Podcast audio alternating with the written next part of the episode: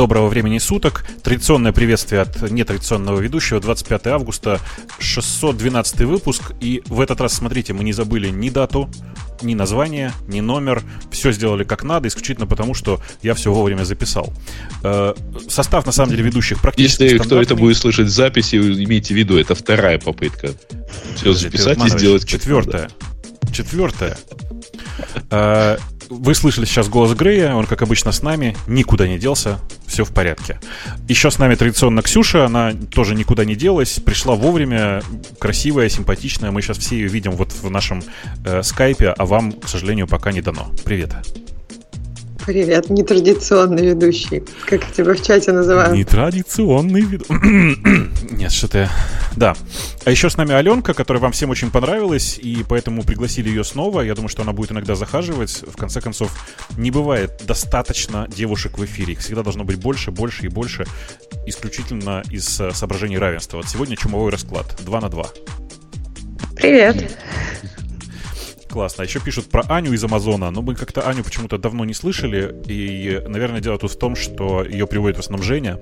Э, Что-то Женя сегодня, как вы можете заметить, отсутствует. Сегодня у Путуна нет, поэтому выпуск пойдет бодренько, по плану, без каких-нибудь перезаписей, все будет, в общем, хорошо, а для того, чтобы все прошло еще лучше, вы сейчас порадуетесь очень громкому звучанию нашей любимой рекламы. Это шоу создано при поддержке Digital Ocean. Digital Ocean – провайдер доступного облачного хостинга. Всего за 55 секунд и 5 долларов в месяц вы можете создать свой облачный сервер в одном из дата-центров, расположенных в Нью-Йорке, Сан-Франциско, Амстердаме и Сингапуре, и управлять им с помощью простой, интуитивно понятной панели управления или воспользоваться мощным API. Начните прямо сейчас. Введите промокод RadioDefist при регистрации и получите 10 долларов бонуса на аккаунт. Очень, конечно, очень, конечно, неудобно ведущим, когда они не слышат, когда заканчивается реклама. Поэтому я сейчас как бы киваю головой, и они все в скайпе прекрасно видят, что все, реклама закончилась, можно продолжать. Э, ага. Да. В чате предлагают и ее повторить. Но мы это сделаем, конечно, э, потом, в конце. Да. На самом деле мы потом сделаем так. Мы в конце проиграем еще раз рекламу, а то, что в середине вот это, оно же не нужно, денег не приносит, поэтому мы это аккуратненько вырежем. Э, темы сегодня кто-нибудь смотрел вообще? Да, ну я-то да. как-то их наискось смотрел, оказывается, в процессе недели, поэтому ну, на удивление. Угу. Я как, как... Немного их как-то. Как Народ окончательно самый... устал. Ты помнишь, да? Э, кто вам кто мне писал на службу жалобы. В общем, я эти новости, конечно, тоже читал. Э, надо сказать, что не все они одинаково интересные, потому что неделя была довольно такая, ну, довольно спокойная. Э, однако первая же новость, которая, э, ну, почему-то людям показалась достаточно интересной, она действительно многим показалась интересной. Она вот какая. И, ну, просто я не могу ее, с нее не начать. Skype официально подтвердил, что у них теперь есть encripted сообщения. Знаете, да, там теперь при старте нового сообщения с мобильного, когда вы начинаете, можно включить ну, приватные, э, приватные чаты. Э, и, на ну, самом деле да. оно из десктопа доступно. Да, оно доступно и из десктопа, и, и с мобильного, но на самом деле активнее всего его используют с мобильного, потому что там оно органично. Дело в том, что вы, наверное, знаете, что для большинства шифрованных со- соединений, которые вот такие end-to-end, в смысле, из конца в конец, как сказать, ага. с устройства на устройство шифрованные, э- они работают с одного устройства на другое, а мы все привыкли к тому, что, ну, не знаю, как у вас, у меня вот Telegram запущен на пяти разных устройствах. И я бы хотел с любого места, с любого устройства продолжать этот зашифрованный чат. Однако так не работает, потому что, ну, потому что так устроена ну, безопасность с обменой ключей. Так, видимо, работать не будет никогда. Э, если только не придумается какой-то способ, э, условно говоря, оторвать верификацию от устройства. Ну, э, дело здесь не в верификации на устройствах, а в том, что шифрование происходит с помощью пары ключей, и, собственно, приватная ну, часть я ключа... Я имею в виду, если вот приватную часть ключа удастся оторвать от конкретного устройства и, условно говоря, носить на другом конкретном устройстве, я не знаю, там, на датчике, встроенном в тело. Ну. Я думаю, что так никогда сделано не будет, хотя я могу придумать миллион разных способов, как это хорошо реализовать без особой потери э, шифрования. Но и вот крови, я, да.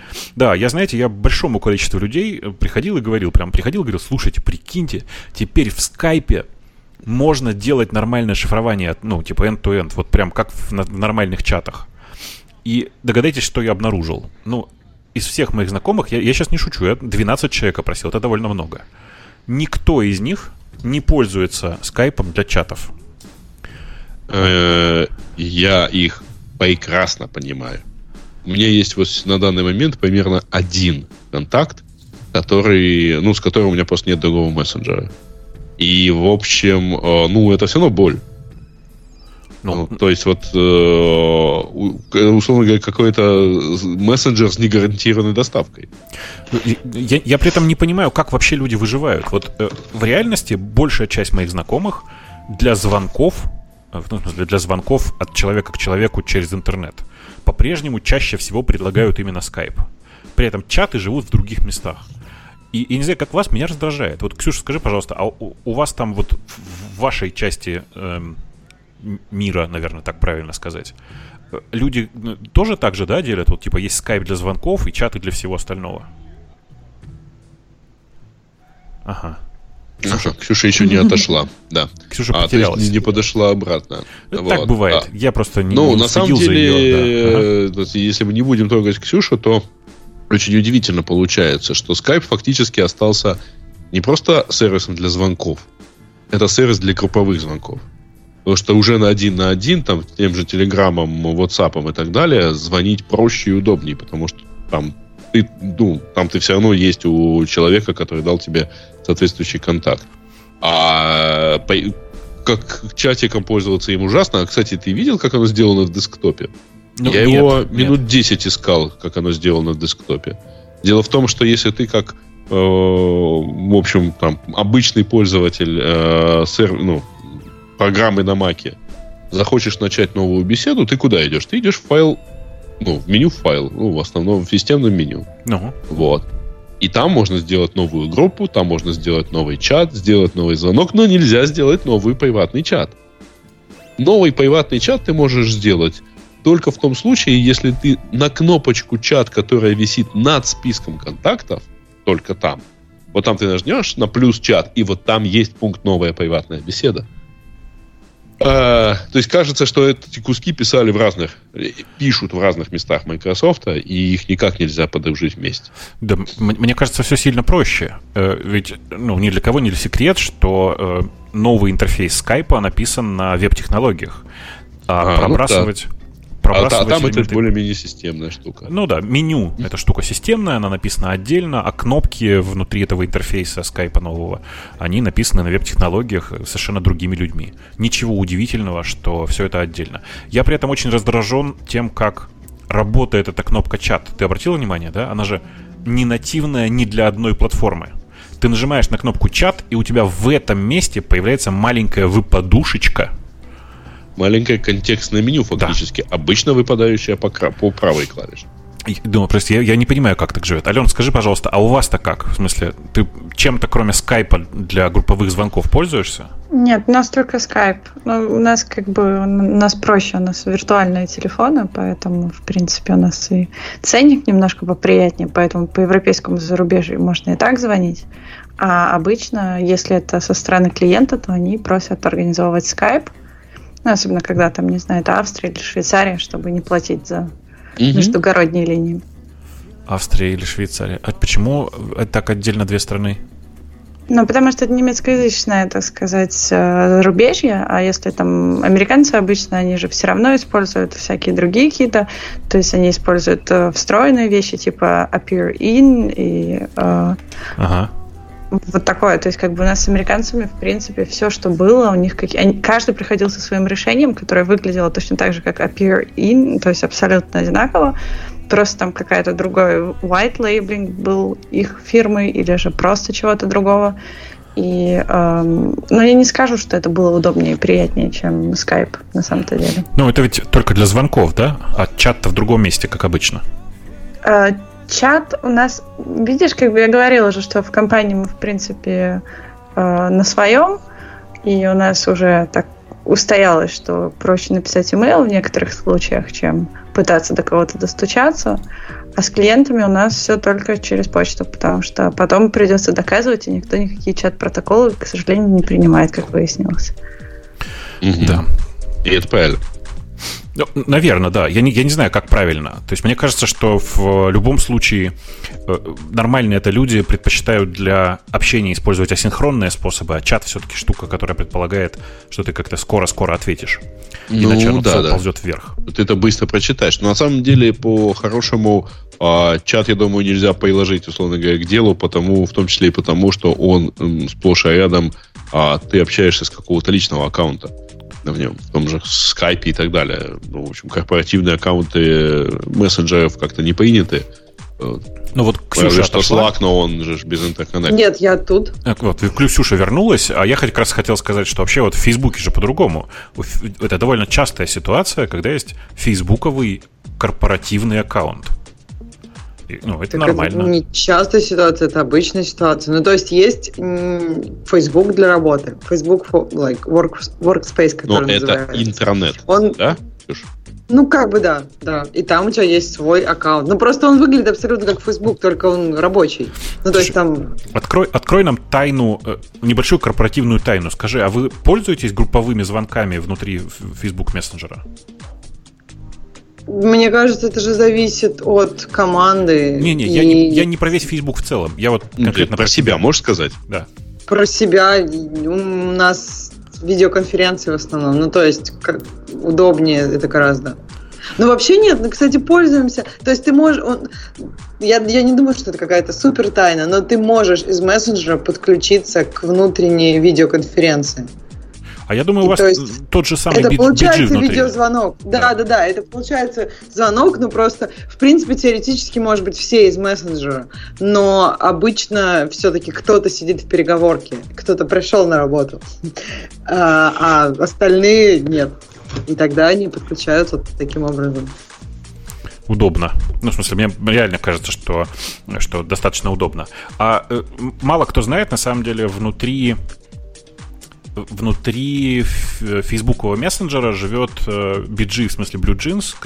Это система, которая в какой-то момент была разработана для типа звонков, видеоконференций и всего подряд. И она даже внутри, ну, собственно, мессенджера для обычных людей живет. Хотя, конечно, изначально была сделана, насколько я понимаю, ровно для видеоконференций. Поэтому, ну что, BG, он везде BG.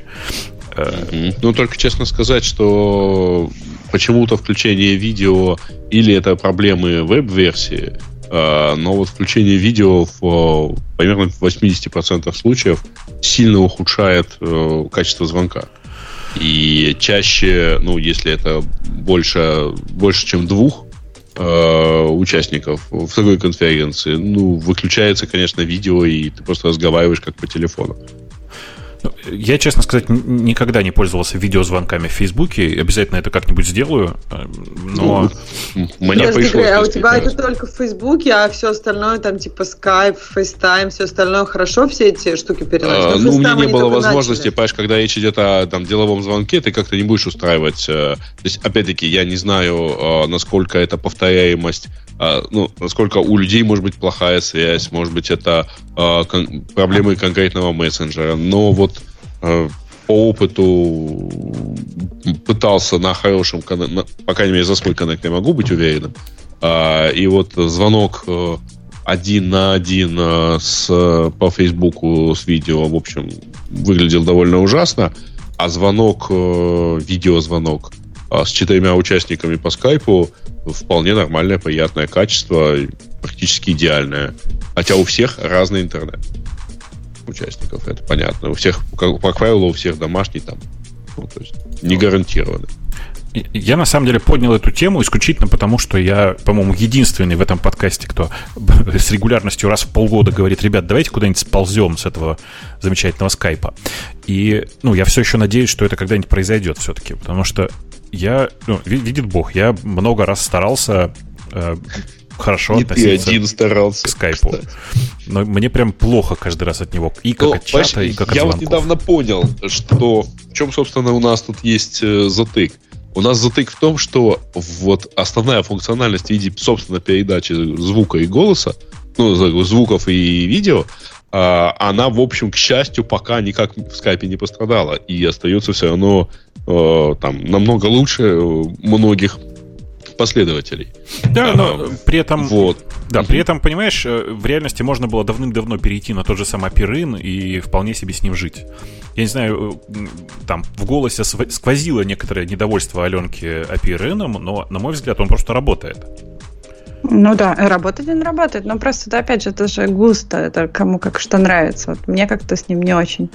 Но это все равно приятнее, конечно, скайпа, и вопрос там установки, вопрос доступности, вопрос того, что он не начнет в середине разговора обновляться и выключаться. То есть это тоже очень важные вещи. А скайп это делал у меня регулярно. Ну. То есть ты конференция, 10 человек, и внезапно твой скайп говорит, извини, я обновляюсь. И ты можешь еще 15 минут вернуться и сказать, ну, теперь рассказывайте, что вы делали 15 минут. Слушай, а вот так по-честному, да? Вот это же самое обидное. У тебя в конференции самый интересный момент. Вдруг скайп приходит, говорит, сейчас я обновлюсь, обновляется, запускается, и ты понимаешь, что в нем не изменилось ничего. Да. То есть, как бы, новая версия, в ней не изменилось ничего, но ты только что пропустил 5-7 минут э, разговора. Меня прям Мне кажется, Бобок лучше так, потому что, может быть, наоборот, он такой обновился, и ты даже не знаешь, где кнопка звонка.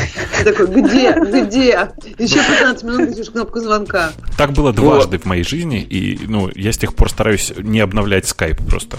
У меня выключено обновление скайпа, я это Увы, делаю руками. Понимаешь, в, в любом случае оно в итоге скажет, извините, и, и просто перезапустится. Я не знаю, там есть что-то внутри, потому что у меня действительно из э, там, четырех или пяти экземпляров скайпа, вот. Один держался дольше всех. Я прямо вот наслаждался. У меня, у меня есть старый бинарник, прош... э, ага. который работает. Когда мне надоедает текущая версия скайпа, вот это вот чудовище на, на веб-технологиях, восьмой, который скайп, ага. я иду, скачиваю обратно 6.2 чего-то там версию, которая у меня лежит на дропбоксе, и прекрасно ей пользуюсь.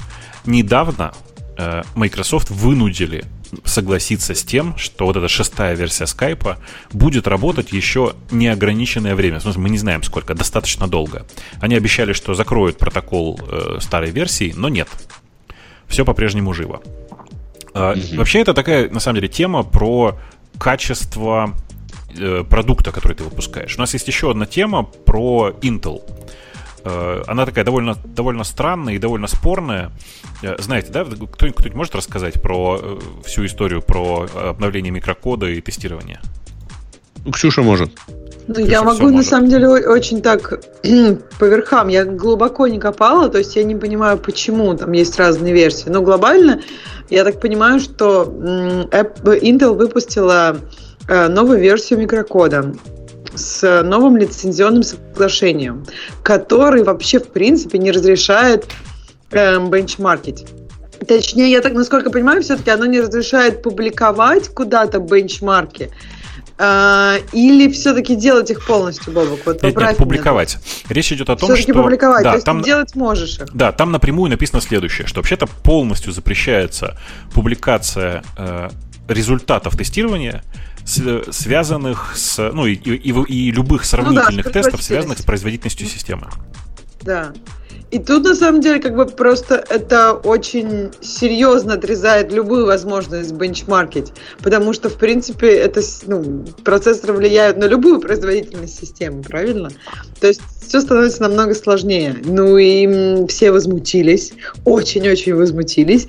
И Intel такая, ну, так вообще, это вообще бета-лицензионное соглашение, мы тут вообще случайно и все откатили назад. Все так. Э, и при этом, ну, вообще сама по себе тема такая очень э, странная, да? Зачем вообще в пункт соглашения такой вводить? Ведь очевидно, что сейчас за всеми лицензионными соглашениями как минимум кто-то хотя бы раз прочитает его. В смысле, у любой большой компании.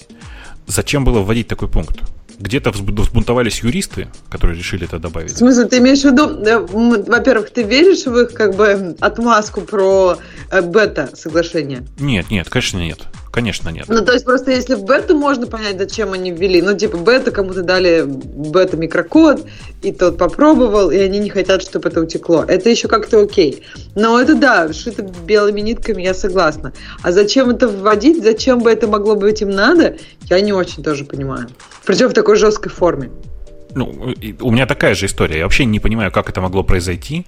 То есть, скорее всего, это где-то был небольшой бунт э, юристов или пиарщиков или еще кого-то, кто сказал, давайте попробуем это в лицензионном соглашении запретить. Ну, не прокатило. Ну, по-моему, это так называется. Но э, в последнее время я много вижу попыток разных компаний запретить говорить о себе плохо. То есть это прямо, ну, было и, было и не раз. И, и Intel уже несколько раз на этом попадался, и Apple с Google несколько раз на этом попадались. И вообще это стандартная практика, когда, например, э, какие-нибудь не очень большие производители отдают на тестирование какое-нибудь железо и говорят, ну, вы только плохое про нас не пишите. Я в этот момент отдаю обратно железо, со словами, ребят, я так не работаю. Но э, сам факт-то каков?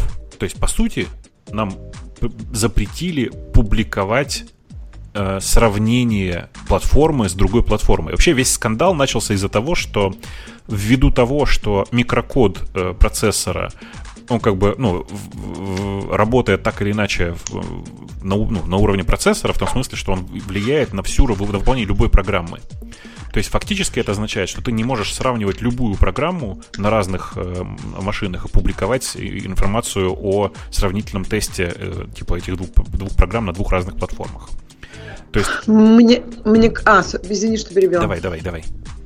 Мне кажется, что это еще, наверное, может быть связано с тем, что сейчас же публикуется очень много сравнений э, в связи с фиксами ну, то есть много нашлись проблем, которые были связаны с предикшеном кода, правильно? И сейчас они откатывают многие из этих нововведений так, что процессоры становятся чуть-чуть медленнее.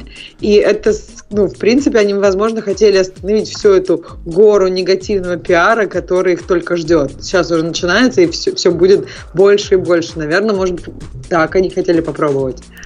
Да, конечно. Конечно, скорее всего, причина именно в этом. В том, что э, не хотим, чтобы про нас писали плохо, и одновременно не хотим, чтобы э, э, вообще писали, публиковали какие-то результаты сравнений, сравнений, ведь очевидно, что идет просадка производительности. В смысле, этого все ожидали, и, э, скорее всего, суммарная просадка по закрытию всех этих проблем, она приведет, по сути, к отключению этой части конвейера и, значит, к падению производительности, ну, там, процентов, наверное, на 20 суммарно, за все, за, накопленное за все время. И это довольно много. И очевидно, что они не хотят это публиковать, особенно на фоне разговоров э, ARM о том, что они к 2020 году обещают обогнать Intel по производительности. В общем, конечно, все это э, очень грустно для э, такой большой и красивой компании Intel, которая выпускает, в общем, ну, на текущий момент, наверное, самую популярную серверную платформу. Ну и десктопная угу. такая же история. И все надеются, что пока. Да, и, кстати, это правда. Я не знаю, как вы, а я прям с удовольствием бы перешел на ARM почти везде. Ну, я не могу даже придумать, где бы я хотел оставить Intel. Да, я бы, наверное, перешел везде. Как, ну, так а чем, ну, то есть, что, почему бы ты перешел на ARM? Тебе нравится пониженное энергопотребление или...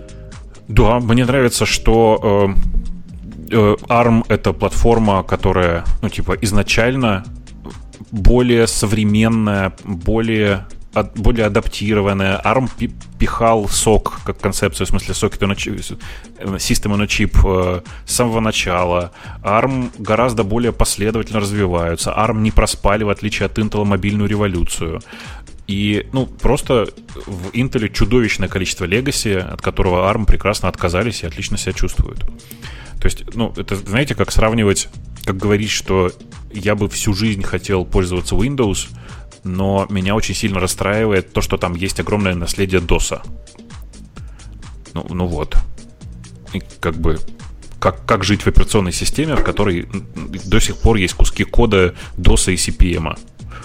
Но подожди, мне кажется, тут как раз это очень интересный вопрос, потому что компании стареют, и продукты стареют, и количество легаси накапливается.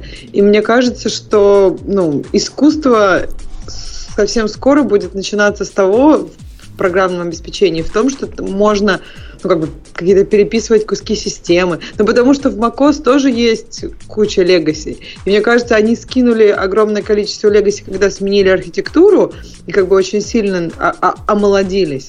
Но в любом случае количество легаси лет за 10 накапливается сильно, а лет за 20 вообще невыносимое. Вот поэтому, поэтому, поэтому знаю, я и думаю, что ARM они... тоже станет когда-то таким же Intel.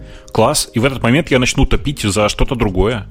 То есть а. я, же, я же не конкретно за ARM. Я за то, что в данном конкретной ситуации, в данном конкретном случае, я хотел бы, чтобы все потихоньку переехало на другую платформу. Пусть Ты за альтернативу? Ну, я за да, за какую-то вариативность, по крайней мере. Я на самом деле за конкуренцию. Вот у меня очень простая мысль. Потому что в текущем своем виде, в бесконкурентном мире, ну, жить совершенно невозможно. Мы живем в мире, в котором есть один нормальный производитель видеокарт, по-честному, если, один нормальный производитель процессоров, в смысле популярных, э, там типа один производитель от, условно открытой операционной системы для телефонов, один производитель самой популярной системы для десктопов и один производитель, который производит операционные системы туда-сюда, вообще hardware, все подряд, но это маленькая замкнутая экосистема. Ну, то есть хотелось бы, чтобы была конкуренция, потому что когда есть конкуренция, есть движение вперед. Такая вот у меня мысль. Поэтому я, например, в подкаст привел Аленку. Как заход. Ну, приятно, Слушай, да. Между прочим, твою монополию подрывают. В смысле, ты хочешь сказать, что э, теперь э, теперь Аленка будет вводить в подкаст э, слуш... слушателей, говорю, ведущих через постель. А, не через постель. Не-не-не, я имею в виду Ксюшину монополию подрывают на вот, собственно, право это самое. Быть девочкой? Э, ну, я бы не так прямо сформулировал, а то звучит, как, знаешь ли, из Декларации прав человека. Каждая девочка имеет право быть девочкой. Да. Хотеть платьики и наручки. Да. В чате пишут Intel купит Грей, любой человек, приходя в подкаст, подрывает твою монополию. На что? На шутки. Ага. Не, ну это самая большая, это вот самая крутая шутка, да, за последние полгода. Монополия на шутки подорвана. Э, в чате пишут, э, Intel купит ARM и все будет ок. Ну, к сожалению или к счастью, я слабо могу себе представить такую конструкцию. Кажется, что э, большая часть квал... Ну, давайте по-другому даже скажу. Большая часть участников ARM консорциума существенно, суммарно существенно богаче, чем любой Intel. Поэтому кто кого купит, здесь большой вопрос. Э, такие дела. Да, я пытаюсь посмотреть, что у нас там дальше в темах, если вы их видите. Я думаю, что вы их видите. Э, кто... Э, мы их видим, давайте чего? Ну, не знаю, я, я вот могу вам рассказать, например, про текущую ситуацию с лайтсейлом, хотя сомневаюсь, что кто-то из вас интересуется АВС. Хотя в любом случае, мне кажется, что тема хорошая. Слушай, а вы, кстати... Да, Может, перенесем да. с, с Женей это обсудим. Я начиталась тему тебя в Admitted CC, вообще прям как, классно все каких? было. Очень много интересных. Ну, мне, например, понравилось о, про Теслу. О, хорошо. Ну, а это как? классная тема. Нет, в смысле, я просто меня ну, легко тогда купить, давайте понимаешь? действительно пойдем на Теслу. Пойдем Только Теслу. она у нас, если не ошибаюсь, в темах слушателей, так что... Слушай, ну вот это же не очень важно, на самом деле, в темах ага. слушателей она или в основных Не-не-не, я просто к тому, что ее вот сейчас нету здесь, я ее сейчас туда добавлю. Добавляй, и... добавляй, добавляй. А, ага. На самом деле тема, тема вот какая. На Reddit появился гражданин, который э, который утверждает, что он бывший сотрудник э, компании Tesla и который рассказывает в деталях о том, как устроена э, технологическая часть. Он знает в первую очередь, судя по рассказам, по, про производство автомобилей, про наливку фирмваре и про мультимедиа, систему мультимедиа, с которой он работал. И у меня там тоже довольно много довольно неприятных вопросов. Но первый вопрос, который стоит себе задавать, вообще насколько, ну, насколько он прилично поступил он, ну, понятно, да, что у него закончился NDA? То есть он... Ну, подожди, первый вопрос вообще, не врет ли он? То есть, действительно ли он работал в Tesla? Ну, если ты хочешь прям с первого вопроса начать. Давай, давай. Нет, не... Я-то тоже думаю, я-то тоже думаю, что, наверное, он не врет, зачем столько всего, столько деталей придумывать, но как бы вообще никто не проверял, насколько он работал в Tesla, правильно? Никто не проверял, но то, что он рассказывает, близко к тому, что знаю я, а я успел немножко поковыряться в э, том, том, как устроена Тесла изнутри, э, это действительно довольно близко к тому, что э, он описывает. Там есть э, ну, всякие детали, показывающие, что то, что он рассказывает, частично устарело, на мой взгляд. но по большому счету сильно похоже на то, что он действительно там работал. Тем более, что он рассказывает такие... Ну, он же да. прям честно говорит, что вот это было три года назад, но как бы там про некоторые вещи он говорит с тех пор вроде как не поменялось. А про, про некоторые он говорит, что вот, например, Model 3, она уже на другой ходит, э, на новый стек ходит. То есть, мне кажется, какие-то вещи поменялись, какие-то нет. Э, что на самом деле там из э, такого действительно интересного можно обсудить? Ну, во-первых, выяснилось, что вся эта ну, внутри Тесла на самом деле находятся три разных компьютера. Вы знаете, наверное, да, что там внутри три разных железки, они умеют общаться друг с другом, но прямого доступа друг, друге не, друг к другу не имеют. Это три разных платформы, все они на Linux, Э, одна это подсистема там типа контроля, одна это подсистема э, управления селф-драйвинга, и одна это подсистема э, мультимедиа. Они, правда, довольно мало связаны друг с другом. Меня первое, что, конечно, страшно удивило, это то, что все это на Linux. Mm-hmm. То есть... Вот это вообще какой-то... Меня это тоже поразило. Как они ездят? Но это же... Не знаю. Ну, Нет, ездят они пока как раз, как бы вы видите, нормально и даже по дороге. Смотрите, там э, в чем, собственно говоря, главный вопрос? Дело в том, что Linux это операционная система э, с так называемой нормальной многозадачностью. В том смысле, что она не рассчитана на э, применение в режимах реального времени. Опять же, что это означает, если чуть глубже копнуть? Э, в системах таких как Linux, таких как Windows и многих других, нормальна ситуация, когда ядро операционной системы отобрало у всех остальных тредов исполнение и, например, там 100 миллисекунд занималось своими делами. Например, в систему, например, типа там перезапускала систему ввода-вывода или еще что-нибудь. И что самое страшное, ты не можешь никак это контролировать, ты не можешь никак там с этим взаимодействовать. То есть это просто, ну, твой процесс, он всегда работает так, как скажет ядро. Есть набор патчей для Linux, который э, называется RT Linux там и некоторые другие, которые добавляют как бы реалтаймовый режим, но на самом деле это далеко от реалтайма.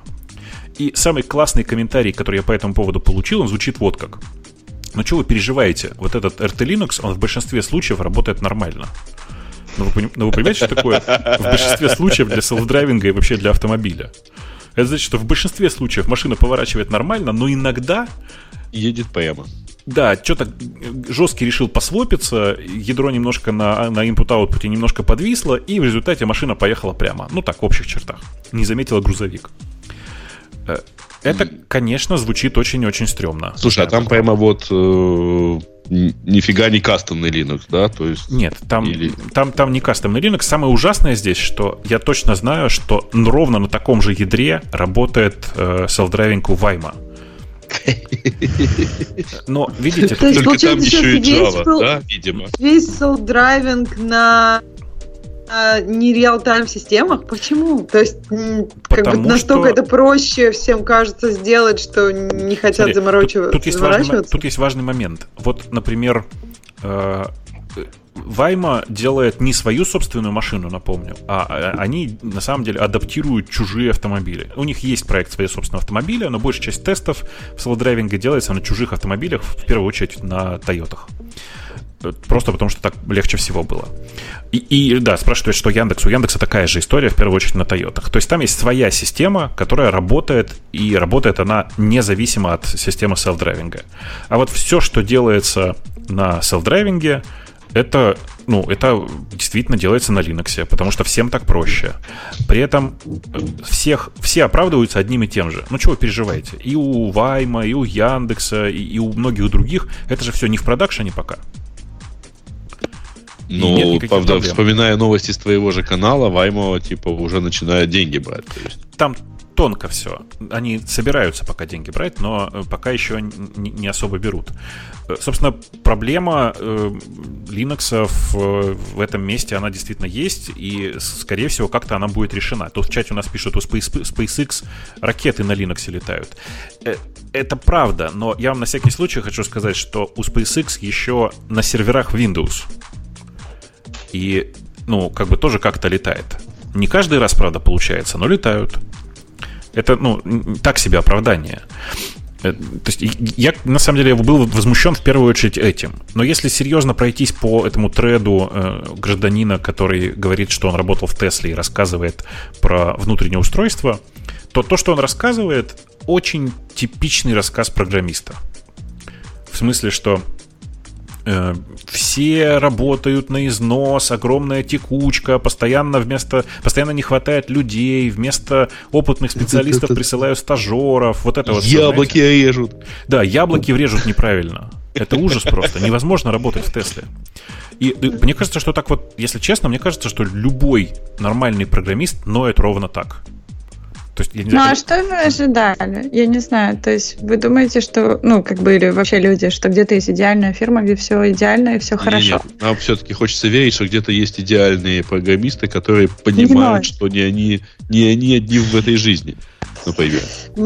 Мне кажется, что даже больше, что если ты работаешь в компании, где, ну, как бы практически неважно, поработал ты или не поработал, как бы никто этого не замечает, и задач нет, и просто сидят, ну, все сидят, плюют в потолок, то как бы ничего хорошего из этого не получится. Это я не к тому, что всем нужно там работать по 24 часа в сутки, это к тому, что как бы, ну, есть какой-то, наверное, баланс между тем, как, когда все валится, и между тем, когда все ок.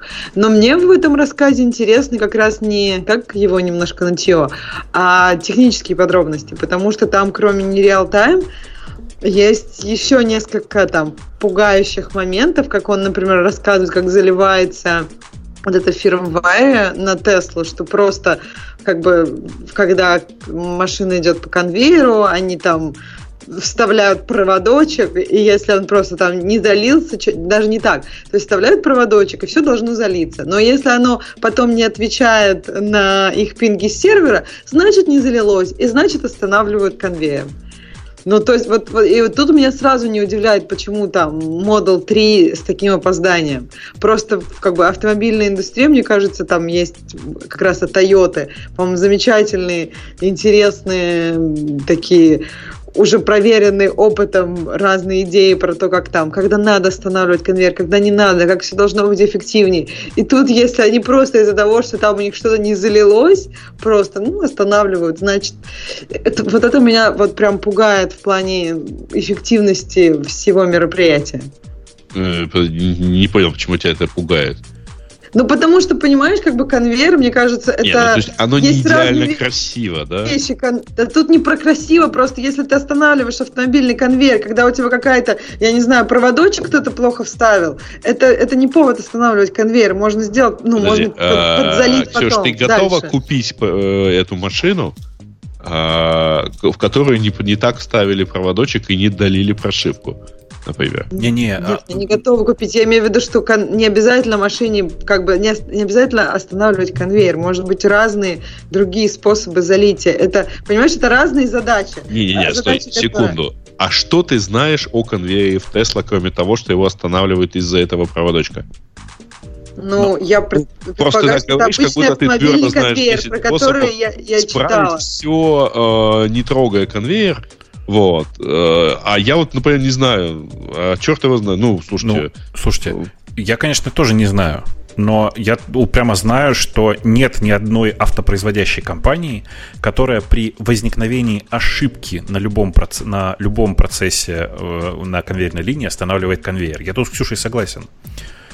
То есть, mm-hmm. ну, по-честному. Ну, тут вопрос просто доработки, понимаешь? Если там а, Toyota говорит, что у нас доработка, она дорогая, но это все-таки лучше, чем выкинуть, и просто-напросто у Toyota же просто идет как бы такой бранч, что они уводят какую-то часть продукции на доработку, она для них выходит дороже и пытается сократить именно количество вот этой доработки. А тут получается, чтобы предотвратить доработку, делается все сразу.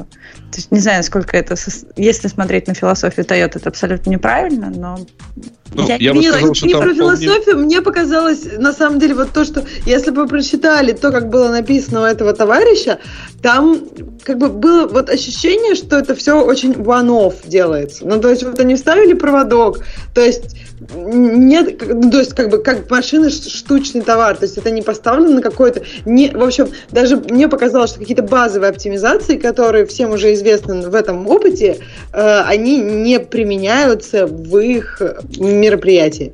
Может быть, мне так показалось из того, что я прочитала. И да, я не знаю подробности конвейера, Грей, тут ты прав.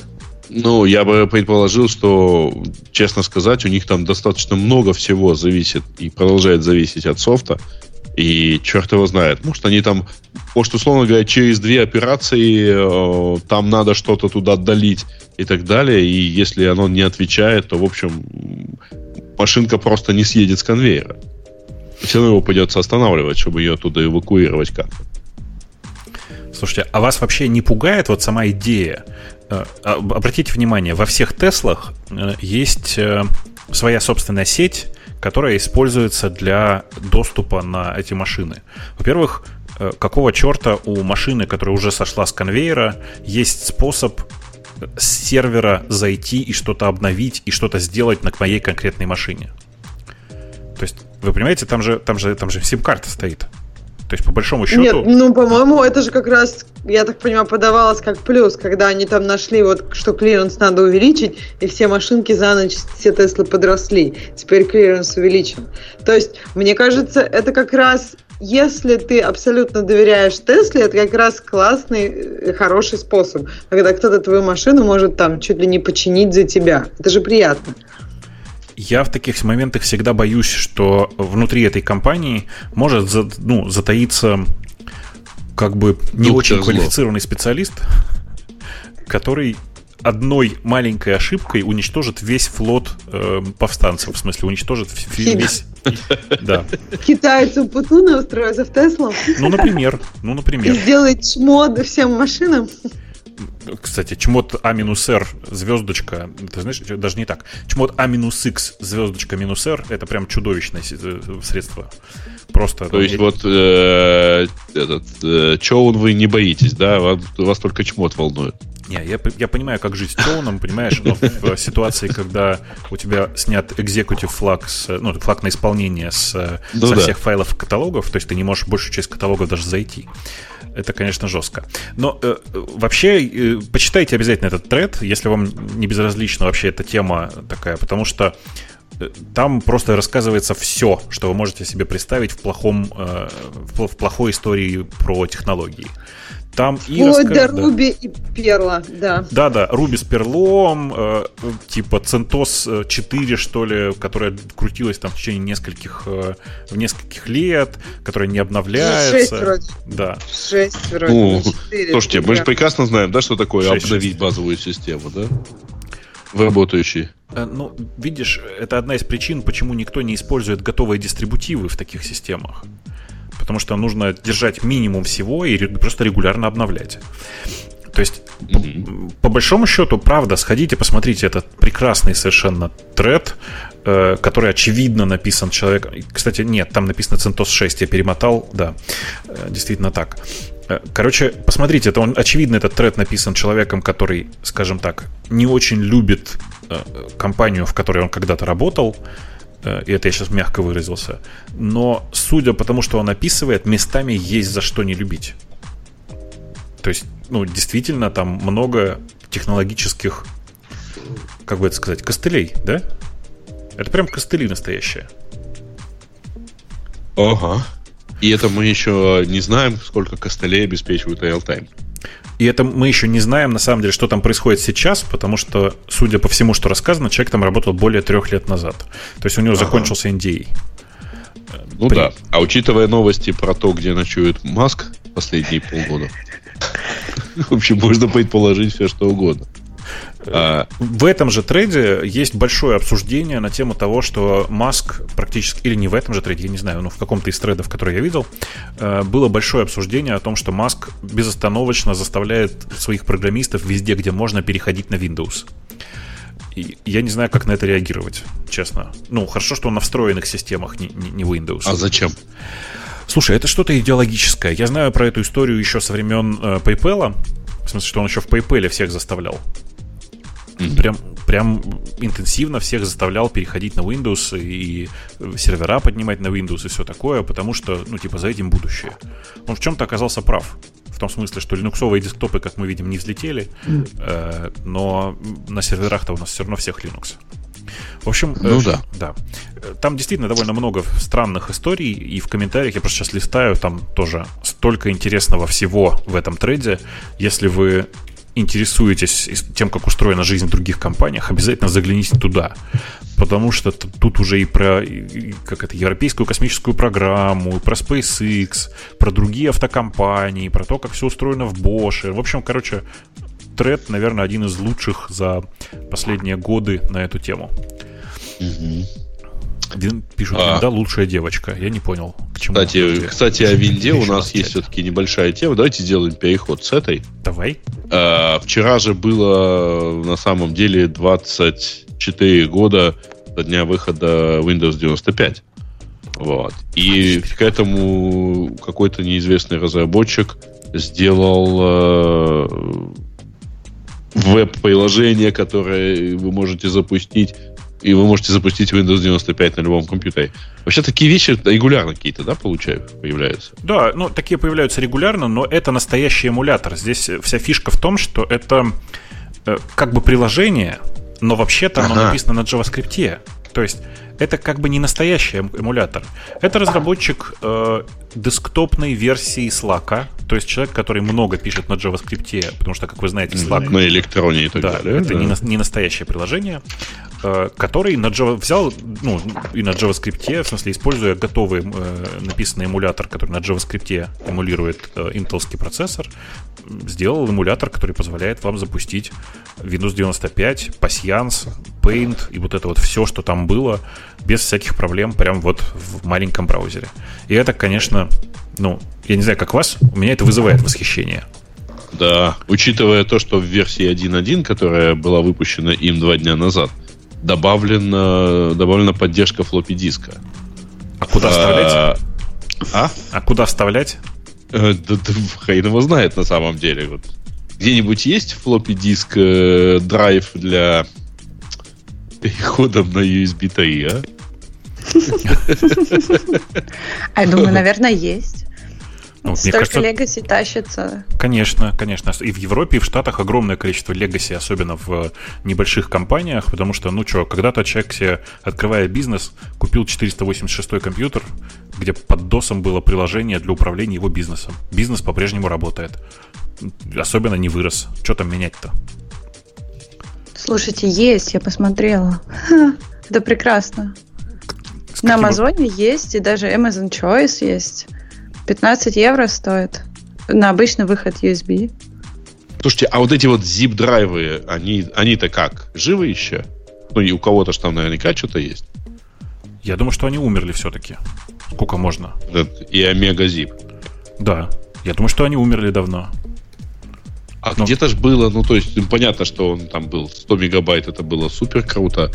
Вот. Но потом он был 250 мегабайт. Слушай, ну, это, во-первых, непонятно, куда его сейчас вставлять. Наверняка есть э, версии для USB, точно так же. Но вообще, напомню, он изначально же в LPT, да, вставлялся? А, ну, да, серия... Э, нет, а не в, РС, не в РС? Я уж не помню. Помню, что это было чудовищно, страшно, неудобно, но тем не менее оно как-то же жило. И, ну, да, уверен, оказывается, э, слушайте, оказывается, что его все-таки дотянули до, до 750. а, вот. И э, да, как-то, в общем, странно, учитывая то, какого размера сейчас э, флешки на 64 гигабайта. Даже не флешки, а вот карточки памяти. Например. Я, понимаете, вот. Но уверен. на Амазоне он, по-моему, еще продается. Я вот только что нашел zip драйв на 250 за 220 долларов. В USB. Сейчас, сейчас, сейчас. USB 172, 172 с prime доставкой 100 мегабайт. Ну, слушай, что ты как лох будешь? Все-таки нужно 250 хотя бы. Я нашла 750. Но, но это уже... Ой, слушайте, как, какие тут жесть, какая тут жесть выдается, так сказать, по запросу, потому что, а, ну, то есть в Амазоне, потому что есть floppy to USB эмулятор. Господи, какой кошмар. Слушайте, ну правда же есть огромное количество legacy кода, особенно бизнесового. И, ну, что вы так удивляетесь? Иногда приходится с дискет его запускать, да. Не, а, а знаете, что это такое floppy to USB? Ну? Это ты э, это вставляешь на место USB драйва и туда вставляешь флешку. Ну, понятно. То есть интерфейс, как у, как у дисковода, А на самом деле там флешка. Еще раз, это просто есть много разных э, этих самых разных легаси программ. До недавнего времени, в смысле еще лет 5, наверное, назад, единственный нормальный способ сдать декларацию был записать его на дискету и отправить. Или отнести там. То есть почему, почему нет? А, он в чате как раз пишут, что пенсионный фонд при, принимает в отчете, отчеты в формате zip-drive, и флопики до сих пор принимают. Ничего удивительного. Все так. Игры на кассетах для спектрума. Ну, ну да. Э, у меня были игры на дискетах для спектрума, между прочим. Так что, если уже далеко туда углубляться. Самое прикольное, это посмотреть. Знаете, что не угадаете, в принципе. Amazon подсказывает, customers who bought this item also bought. И дальше пачка формат, пачка э, преформатированных э, флопиков. Три с половиной, все как полагается. Слушай, э, чё, почему Я мы, себя правда, чувствую археологом. Почему Причем мы, правда, так удивляемся-то? Ну, ничего ж плохого в этих дискетах нет, кроме того, что они просто legacy формат. Нет, не просто legacy. Они это приятные, да, да. они уютные и напоминают о каком-то детстве. Это же хорошо даже. Я последний раз, когда использовал флоппи по назначению, это было, в смысле, я его достал и смотрел через него затмение. Это какой-то был 2005 или 2006 год. То есть пленку найти не смог, да? Не, пленку не смог. И рентген не смог. В смысле, ну, готовую фотографию. Единственное, что нашел дискету, и это, конечно, очень помогло, нормально. А потом выяснилось, что через современные CDR-диски тоже видно нормально и не сильно хуже. Поэтому дискеты можно заменить практически везде. А, что дальше? О, слушайте, давайте про мышку поговорим, а? Про мышку? А, она клевая, да. Наружку? Ну, не наружку, а на бошку. Э, в смысле, на бок. А, Logitech представляет э, новую версию своей мышки, называется MX Vertical. И это э, такая мышка, в которой у вас ли, рука лежит фактически на ребре ладони, в отличие от всех предыдущих моделей, когда она все-таки лежит почти параллельно плоскости стола. Э, я имею в виду кисть. Э, утверждается, что это там вот этот поворот на 57 градусов к углу. Но я сейчас представляю, там, я смотрел ролик, э, по ссылке есть, э, значит, и я смотрел Э, ну, это примерно моя MX Master, повернутая где-то вот под углом к э, столу. А вы не пользовались никто из вас такой? Нет. Потому что у меня была премьера несколько недель назад, у меня был тренинг на job, и я просто ходила, смотрела, как люди живут. Я говорю, ну, дайте быстренько сейчас сама все вам сделаю. И меня вот подвигает вот такую вертикальную мышь. И тут получается, что я понимаю, что я совершенно не знаю, как ее взять. И я смотрю на нее, вот эти вот три секунды паузы, и вокруг меня начинается такой смех. Вы, говорит, это не переживайте, мы вот только вот эта девочка знает, как ей пользоваться. Мы все просто-напросто никогда у нее не просим мышку. Мне понадобилось где-то полминуты, чтобы понять, как вообще мышкой двигать. То есть, если кнопки находятся сразу, то вот все остальное уже становится как-то просто парадигмы в голове переключается. Это, но а почему тяжело научишься... двигать? Ну, то есть, вот ты говоришь именно двигать, а ты, ну, то есть, положил на нее руку, когда вот мышки нашел. Я не пробовал, я ча- чисто теоретик. Мне как раз интересно, что, как бы, как шаблоны обычные мешают. То есть, ты положил руку и вроде двигаешь, или как-то не это хочется делать? Ну, понимаешь, у меня вот, вот такой вертикальный, это такой-то геймпэд, да, то есть, как бы, а он двигается совершенно по-другому. То есть, ты все-таки двигаешь... Э, ладонью, а не рукой, да, то есть ты как бы пытаешься как-то подвинуть ладонью, найти там еще какую-то степень свободы, а ее нет, и тебе нужно еще вот из этого непривычного положения как-то подвигать рукой. А если ты еще, как я, стоишь, то есть я, я не, не села за ее рабочее место, я просто стоя рядом попросила мышку. И у меня первая попытка была реально как-то ее вот еще вот там в четвертую степень свободы еще попытаться ее покрутить. А ничего не происходило. И вот меня это очень...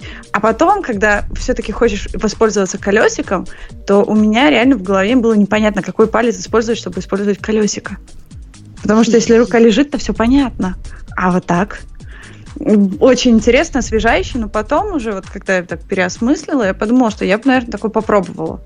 Потому что как человек, который много пользуется мышью, было бы, наверное, даже удобнее.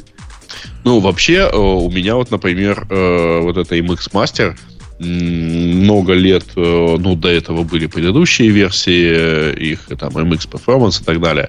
А ведь рука на ней тоже плоско не лежит. Она все равно лежит под углом где-то только градусов 15 к, э, кисть находится к столу. Поэтому, в общем-то, не, не очень сложно понять, э, ну, как должна рука. Вот Logitech утверждает, что 57 градусов должна быть. Э, рука У, Уверен, что они даже как-то считали эти 57 градусов. У меня, кстати, тоже под руками сейчас Performance MX. Угу. Причем Darkfield такая версия была. Э, да-да-да. А, кстати, я вот сейчас смотрю на практически копию ее, только за 12.95. Вот. Называется Shark K Ergonomic Mouse. А, выпущена, видимо, совсем недавно.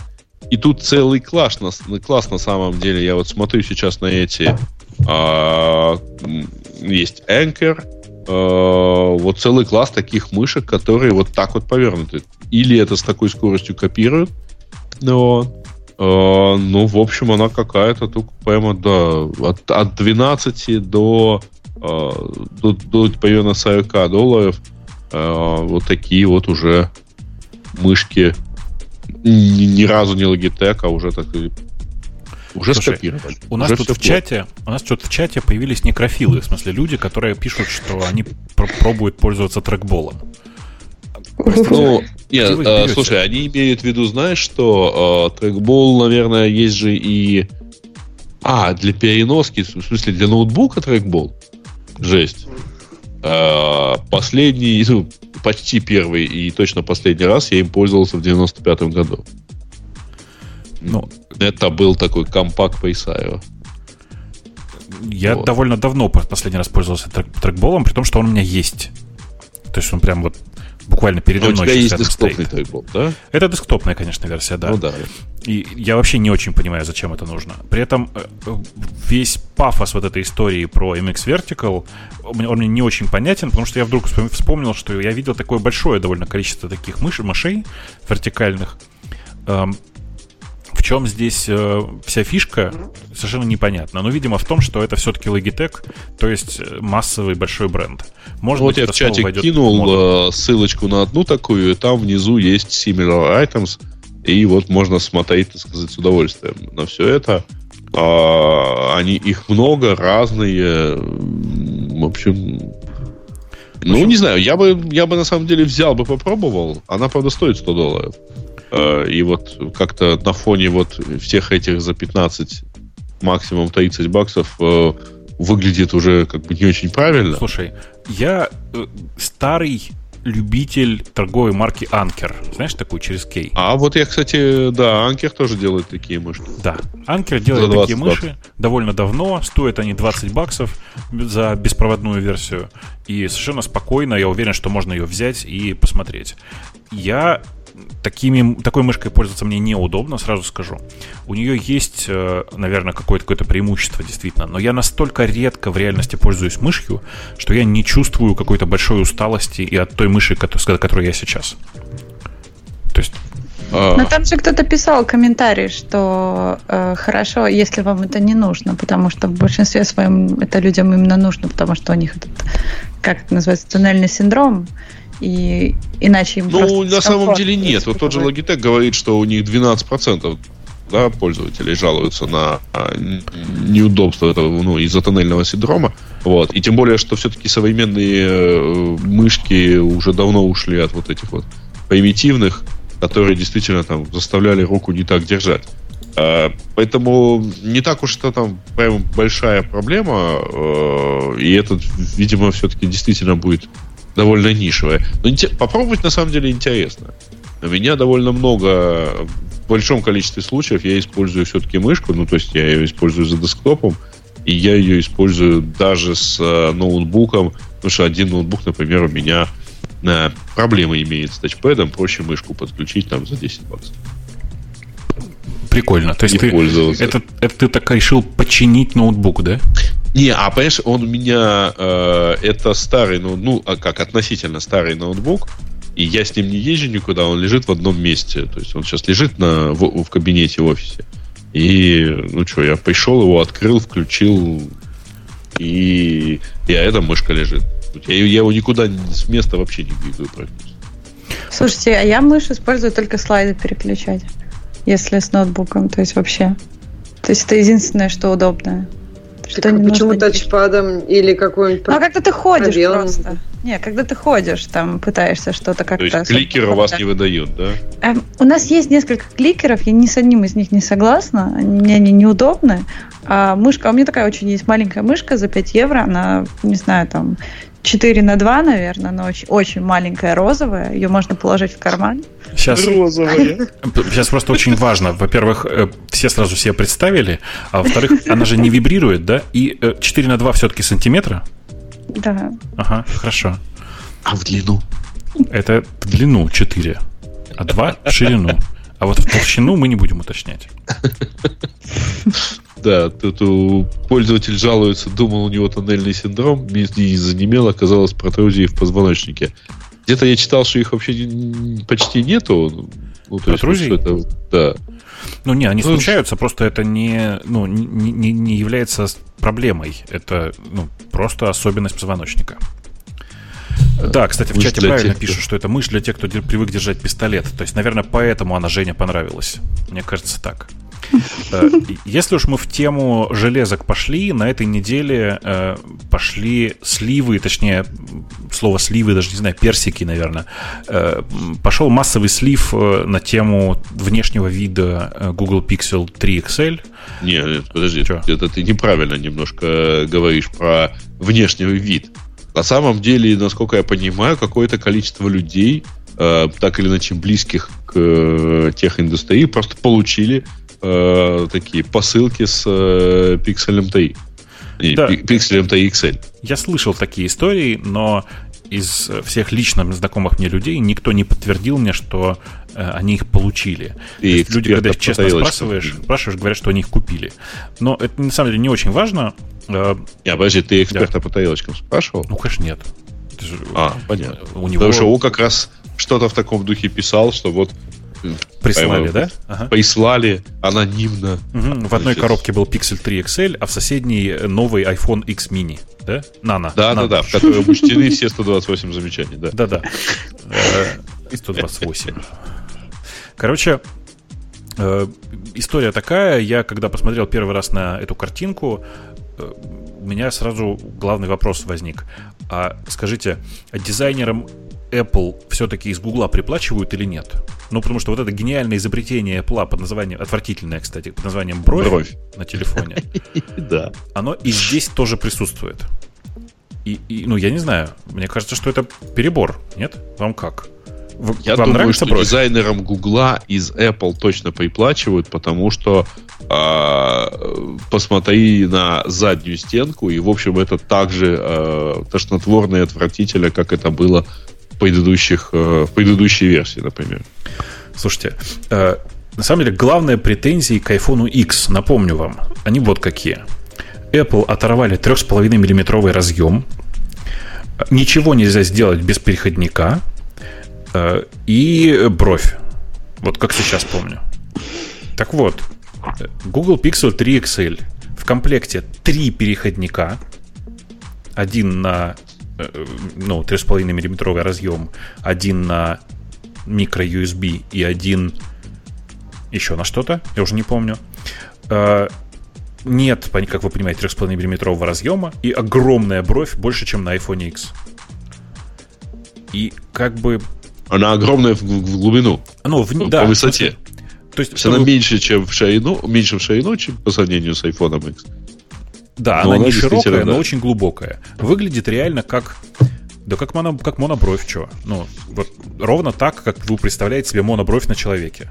И выглядит прямо чудовищно. Посмотрите на эти картинки, их много, действительно, их, да, видимо, довольно много их э, раздали или продали, или утекло э, в разных блогеров, чтобы они написали. Э, это просто что-то чудовищное. В смысле, я всерьез думал о том, что надо купить новый пиксель, потому что нужно будет ну, типа, иметь устройство, на котором свежий Android. Всегда свежий Android.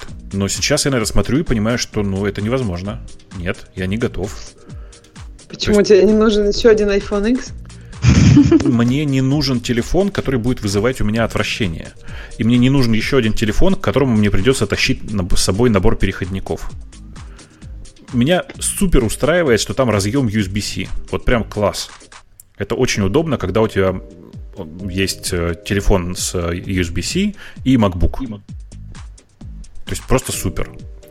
Но в ситуации, когда тебе для того, чтобы воткнуть наушник, нужно принести с собой еще переходник, она меня раздражает. У меня уже есть переходник для айфона.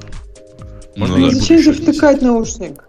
У меня бывают такие ситуации, в которых рядом только наушники с проводами. До сих пор такое случается. Ну, на самом деле, э, я легко могу себе представить и опцию, когда ну, нужно воткнуть такие наушники, потому что Bluetooth все-таки, ну, мягко говоря, Э, теряет, теряет звучание. Ну, ну да. Надо сказать, что на андроиде с этим немножко лучше, чем, чем на, на iPhone, а, очевидно. Это при, при условии, что ты сначала отдал примерно 150 баксов за э, наушники. Потому что не в каждых а, хороших наушниках есть поддержка вот aptX.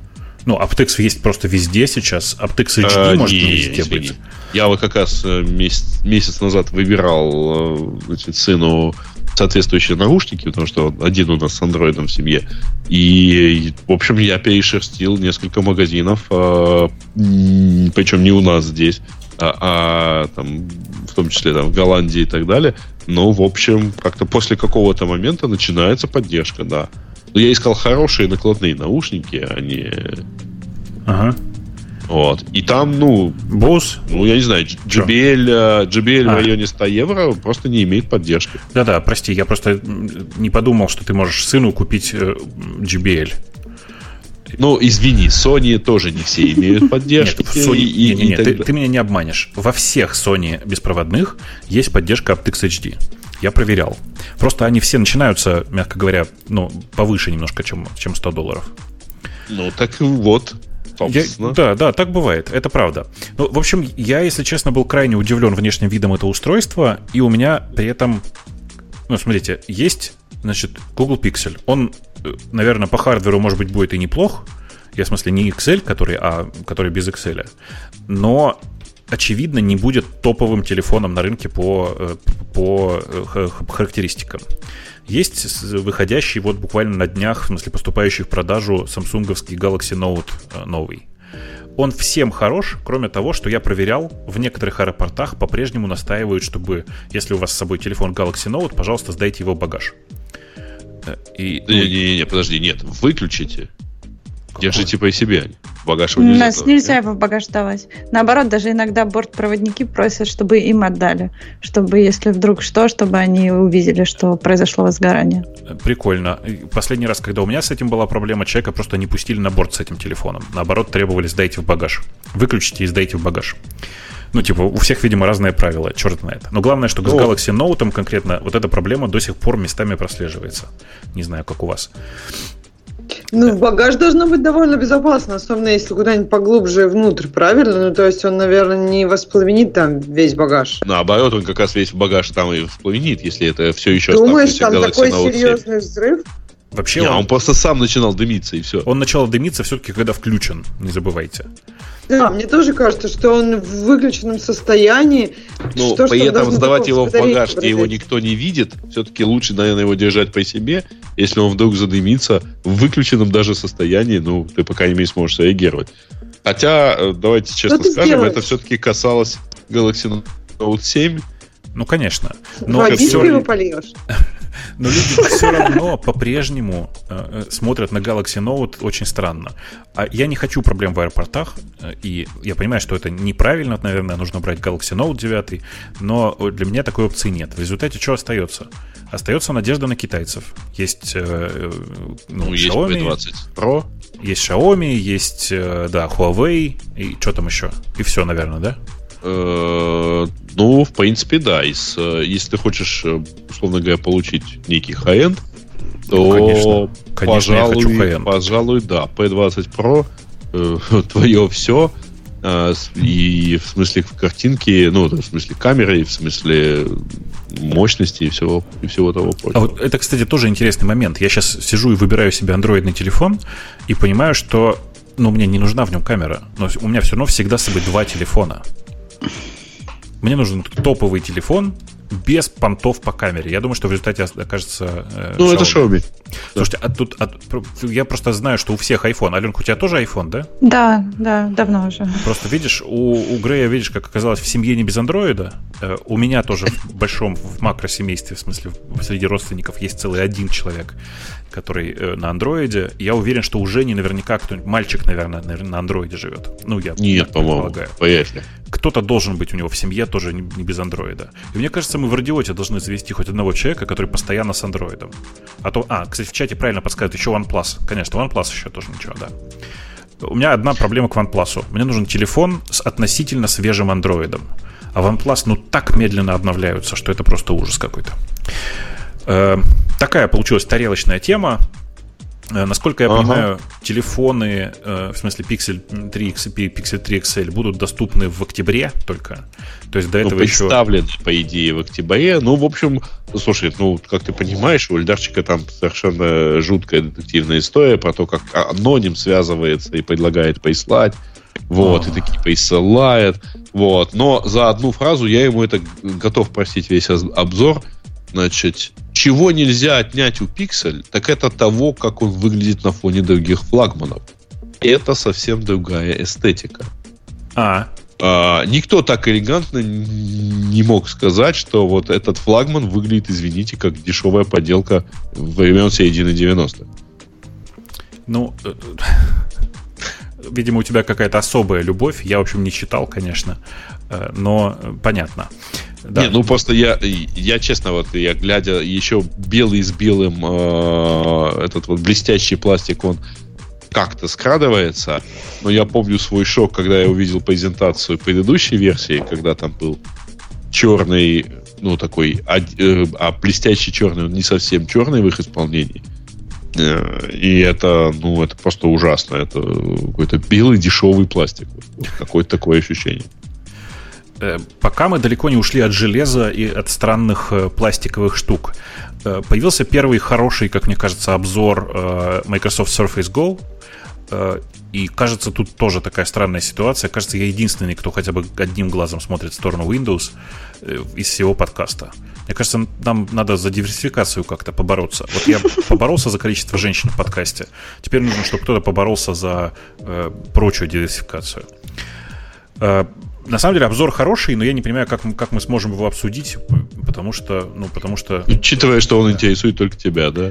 Да. Ну, Надо просто это кому-то просто жестко сказать, вот все, ты теперь знаешь Surface и больше ничего. Например, Грея. Мне кажется, было бы хорошо. У меня, знаете, очень смешное. Я вообще попользовался, много попользовался разными устройствами на Windows. У меня нет особых претензий к ним. И Surface Go, наверное, один из лучших э, таких не самых дорогих железок в этой категории. Я его, наверное, даже бы купил, или, может быть, даже куплю. У меня к нему две претензии. Претензия номер один.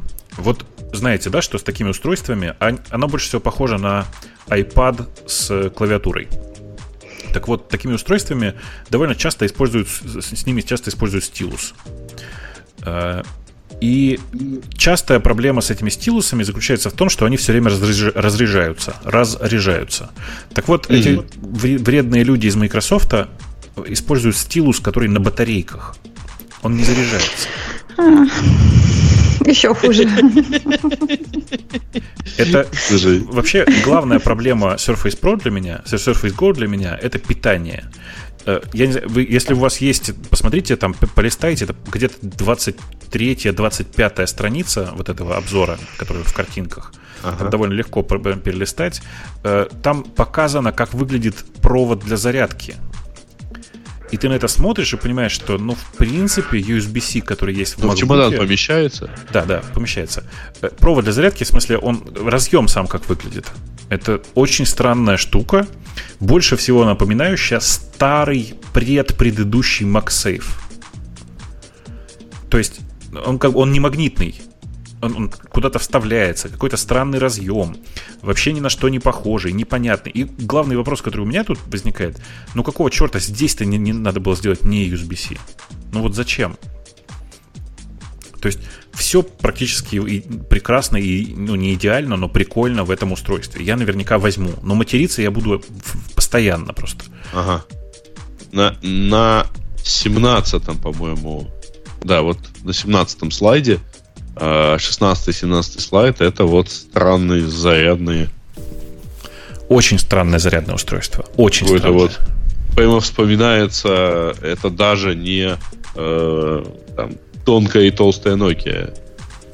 Это mm. что-то вот что-то из-за заряда там 2000 года и телефонов марки Panasonic. Ну, ну да, только разъем сделан модно. То есть не как бы не в торце, а сбоку. А знаете, что самое, кстати говоря, прикольное? Вы знаете, какие батарейки стоят в этом стилусе? 4А? 4А. А такие вообще общедоступны? А, ну, я вижу ее на фотографии, значит, она есть. Такая, не, ну, доступно ли? их покупать? Ну, на Амазоне. Ну, короче, не у нас. Ну, ну да. Я тут, кстати, ржал и всем рассказываю. Мне кажется, это одно из важнейших открытий э, прошедшего э, полу, первого полугодия э, этого года. Э, в России и в Америке объявились новые лидеры в области продажи батареек. В смысле, по, по объему продаж именно вот этих маленьких пальчиков и батареек. Угу. И чтобы не строить тут никакой интриги, э, нужно честно сказать, что в России лидером в этом месте является по количеству проданных батареек Ikea. Ikea. А, и, и это прямо шок, потому что я был уверен, что какие-то брендовые батарейки по-прежнему побеждают. Но нет, Ikea оказывается лидер по первому полугодию. Так в Икея вообще там шикарно, там огромное количество батареек, и они и очень дешевые и довольно нормально работают. И ты один раз купил, мне кажется, если каждый просто по одному разу купит эту огромную икеевскую коробку, то все, Икея сразу победила. Да так и есть. И, скорее всего, просто это произошло, и все так и сделали, и много было тестов, показывающих, что икеевские батарейки отличные. А лидера в Америке вы знаете? Какой-нибудь Walmart Target? Что-нибудь да такое? не, не, не. Давай еще угадай. Тоже Икея? Нет. Amazon? Конечно. А, ну Amazon да. Basics производит свои собственные батарейки. Ну, как очевидно, он покупает их у кого-то и перебрендирует. Ну, да. Как это обычно. Ну, и Икея сама тоже ничего не производит, очевидно. Ага. И... В смысле ничего? Ну, в смысле, она не, не батарейки, конечно. А то я, да, как-то немножко удивилась. Не-не, они делают мебель и тефтельки все остальное... А, а иногда только тефтельки, классно для тефтелек. Да. Да, вот, слушайте, как это, три минуты восхищения. Все-таки име, умеют в этой Икее сделать хорошо. Вот прямо реально, вот тефтельки и соус прямо... Ой. Да. Восхитительно. Да, неплохо, неплохо. Да, да. Я иногда, знаете, ловлю себя на мысли, что неплохо бы съездить в Икею. Не, покупать ничего не есть, но не, не, не покупать, но вот реально так съездить. А мы это делаем. Тефтельками. Да? Ну, мы нет. с подружкой так делаем. Мы в субботу обычно сидим, она говорит, обед готовить? Я говорю, нет. Она говорит, поехали в Икею. Мы Класс. едем обедать в Икею. Класс, класс. Это вы просто Аленку не видели. Э, ну, то есть она как бы такая очень компактная девушка. Ох. Ну да, э, собственно, мне кажется, что Microsoft Surface Go я в эту поездку в Штаты куплю, если удастся. Э, насколько я знаю, что, ну, насколько я знаю, это несложно ее сейчас купить будет, по крайней мере, есть э, способы ее купить нормально. И поделюсь впечатлениями, но, конечно, зарядка это прямо бич какой-то. Я все жду, пока все человечество перейдет на, на один разъем для зарядки. В конце концов, мы в какой-то момент же ну, там, начали переключаться на 220-110 вольт, которые такие условно совместимые друг с другом. Очень хочу, чтобы ноутбуки и телефоны переехали на один тип зарядки.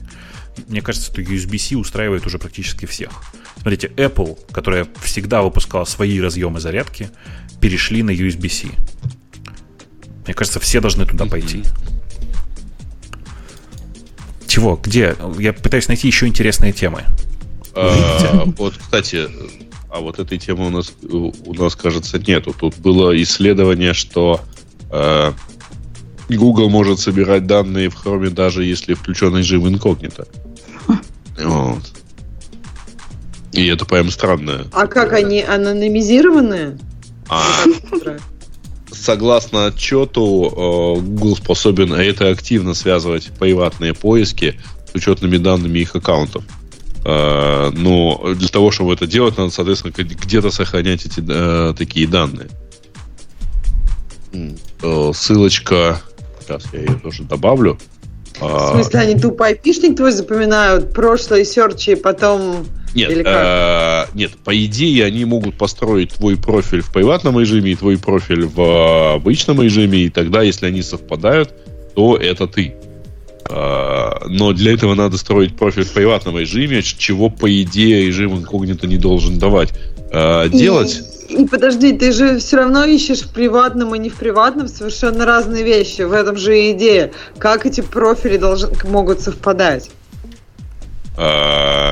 Ну, ну, нет на самом деле. Если и там, и там а, достаточно большой объем, ты, ну, говоря, все равно себя выдаешь. Так подожди, ну ты должен, как, мне кажется, в приватном должен быть маленький объем, то есть, я не знаю, там, 1% всех твоих поисков и какие-то очень специфичные штуки. Или как? Это я все равно довольно много, на самом деле. Пользуются. Э, ну, строго говоря, да, но вот видишь, люди... Это понятно, что это, судя по источнику, британские ученые. Вот. Но, но тем не менее, это выглядит как-то вот Э, а, это не утверждается явно, но написано, что могут. Вот. Ну, конечно, э, могут. Это прям как-то много объясняет, что британские ученые. В принципе, теоретически, конечно, могут. Теоретически все. И на самом деле могут. ученые все-таки, извините, не британские, потому что это университет Вандербильта, который находится в Теннесси.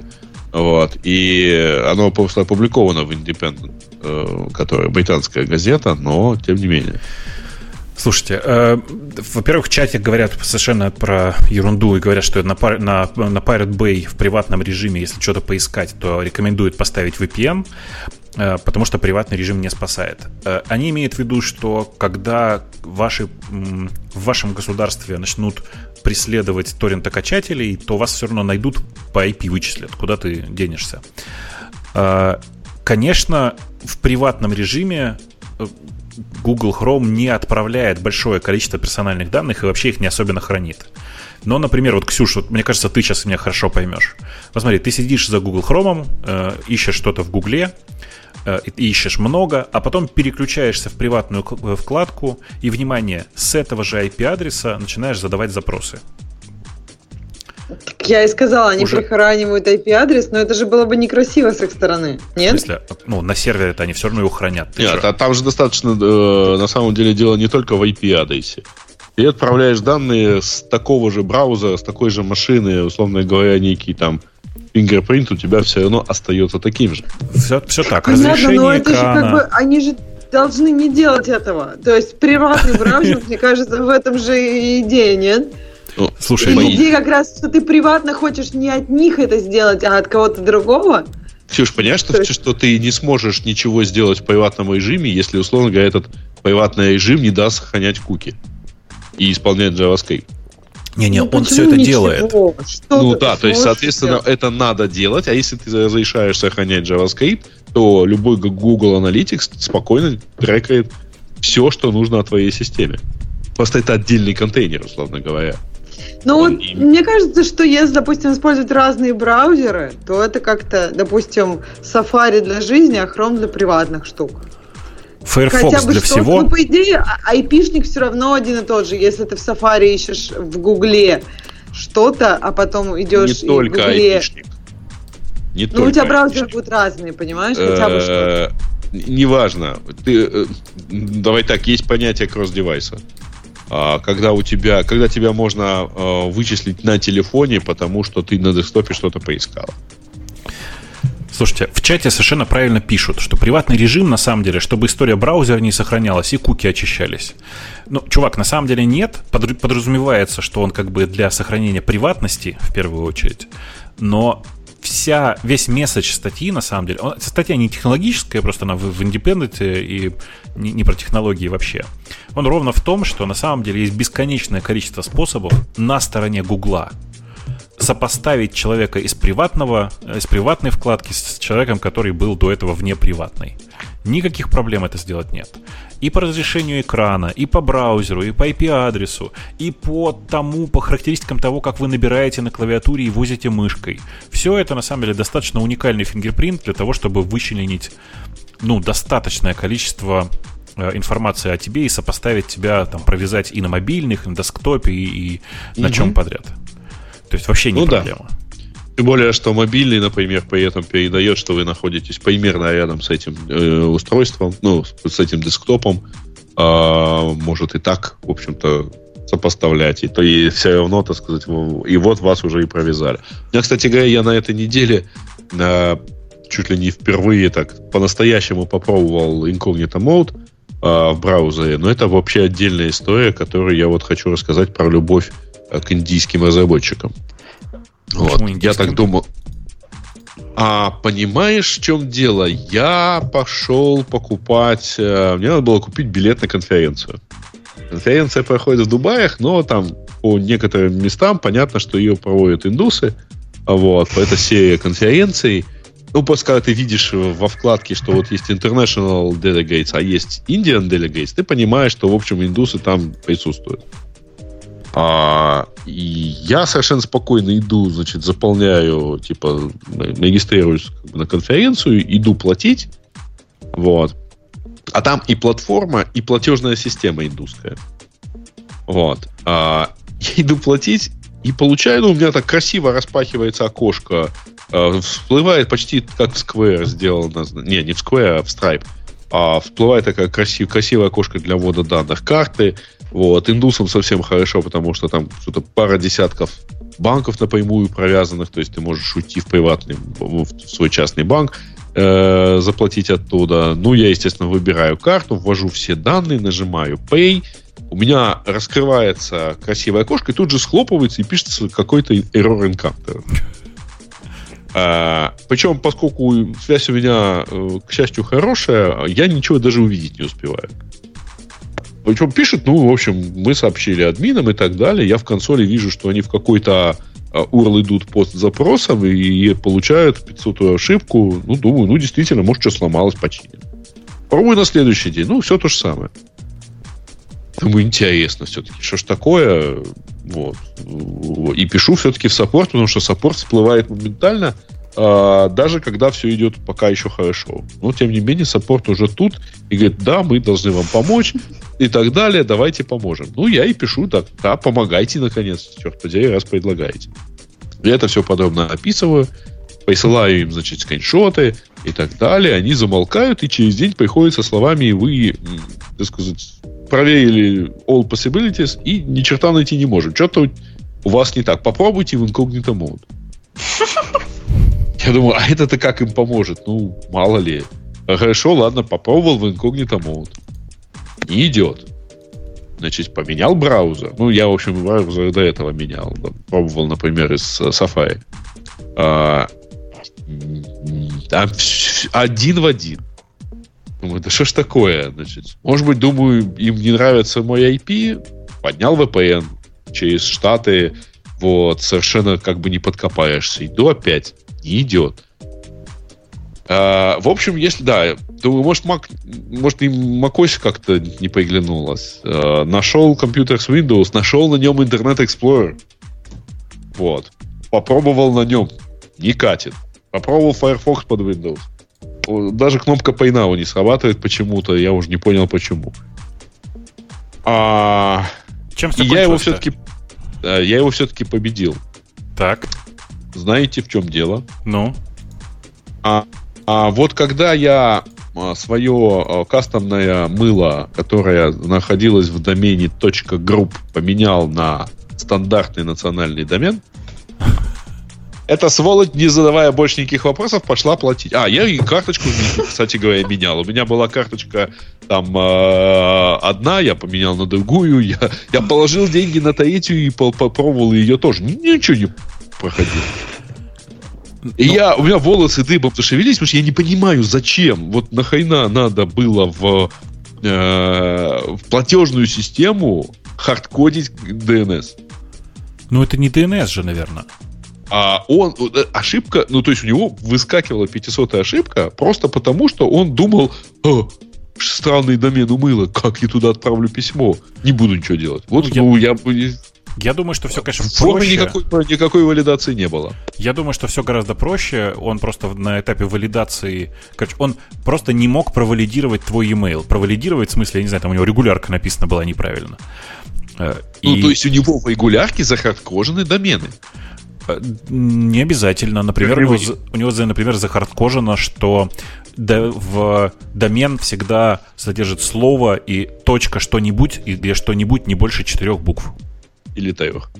Ну, четырех, потому что есть довольно популярная точка инфо. Я, кстати говоря, не уверен, что оно, что оно у него читается. Ну да, у нас, я тоже тут, у нас, когда рассказывал, мне сказали, может, у них там банально, э, значит, он пытался записать твой e-mail, а у него после точки просто фиксированное поле, и оно вылетало там по ошибке. Ну, короче, а... это, конечно, чудовищная совершенно история про действительно две про недели. Ребята, две недели я ходил вокруг этой системы. Вот, и пытался. Я не мог просто понять, что сделать. На самом деле. Вот. Ну, как мне ну, ну, как-то ехать на конференцию вроде как надо, и а, а вот поехать, не поехать из-за того, что меня туда не пустили с e-mail. Да. Пишут, на днях сломалась регулярка на домене s.ru. Ну, конечно, однобуквенный домен. Что за ерунда вообще? Да еще такой. Как тебе такой, Илон Маск?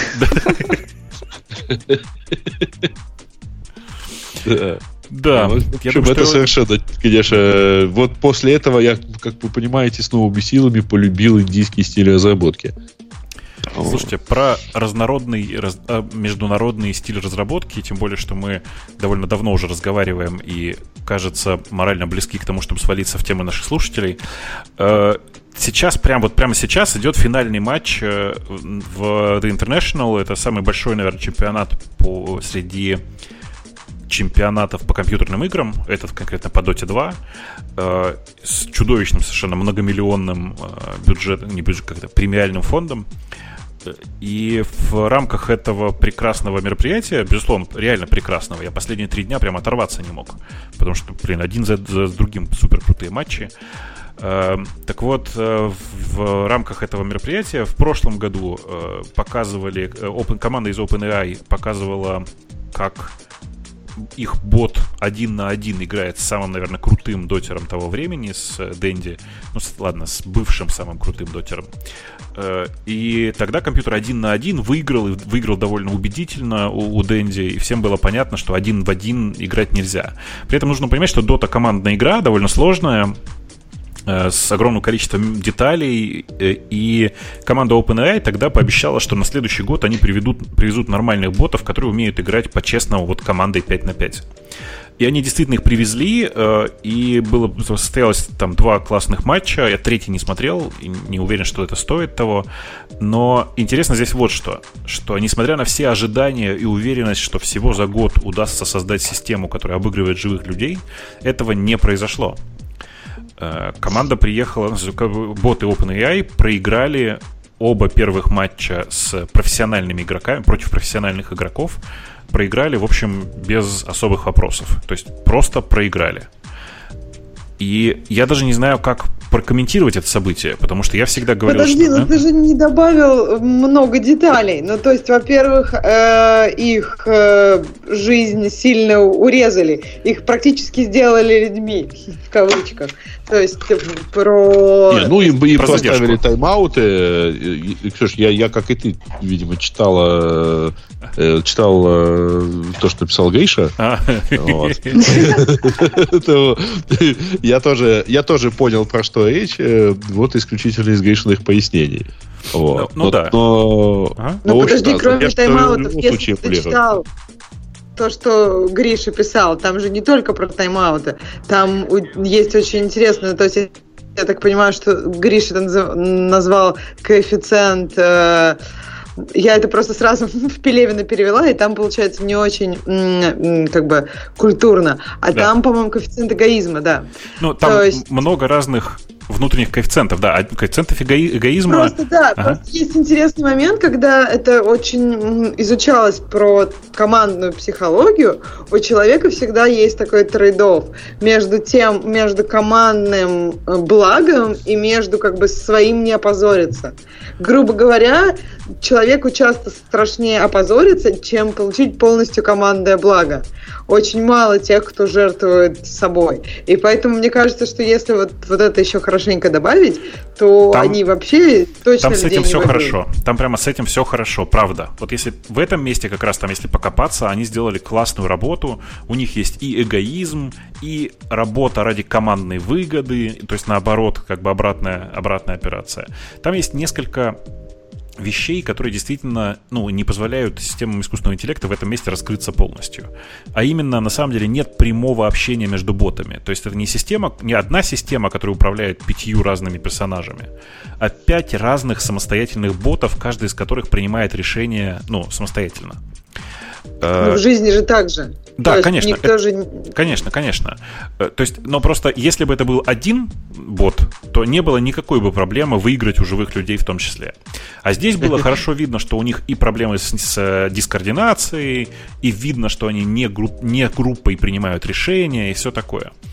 То есть, на самом деле, я думаю, что на следующем чемпионате, на следующем э, The International, э, ну, как минимум одну профессиональную команду боты от OpenAI все-таки разобьют. Угу. Потом, Гриша, да. ты помнишь э, у Азимова историю про робота с пальцами? Ну, там, с пятью суброботами. Не.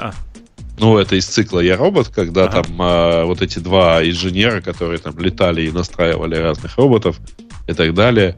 Вот, э, когда там был, условно говоря, робот, работающий на шахте, то есть один большой, один крутой управляющий и э, 5-6, по-моему, его помощников, э, которые, собственно, делали все. И обнаружилось, что у него, короче, э, вот в каких-то критических ситуациях э, он терял управление, значит, и, а роботы начинали делать какие-то странные движения, и, в общем, э, не, а он не реагировал вообще ни на какие внешние раздражители.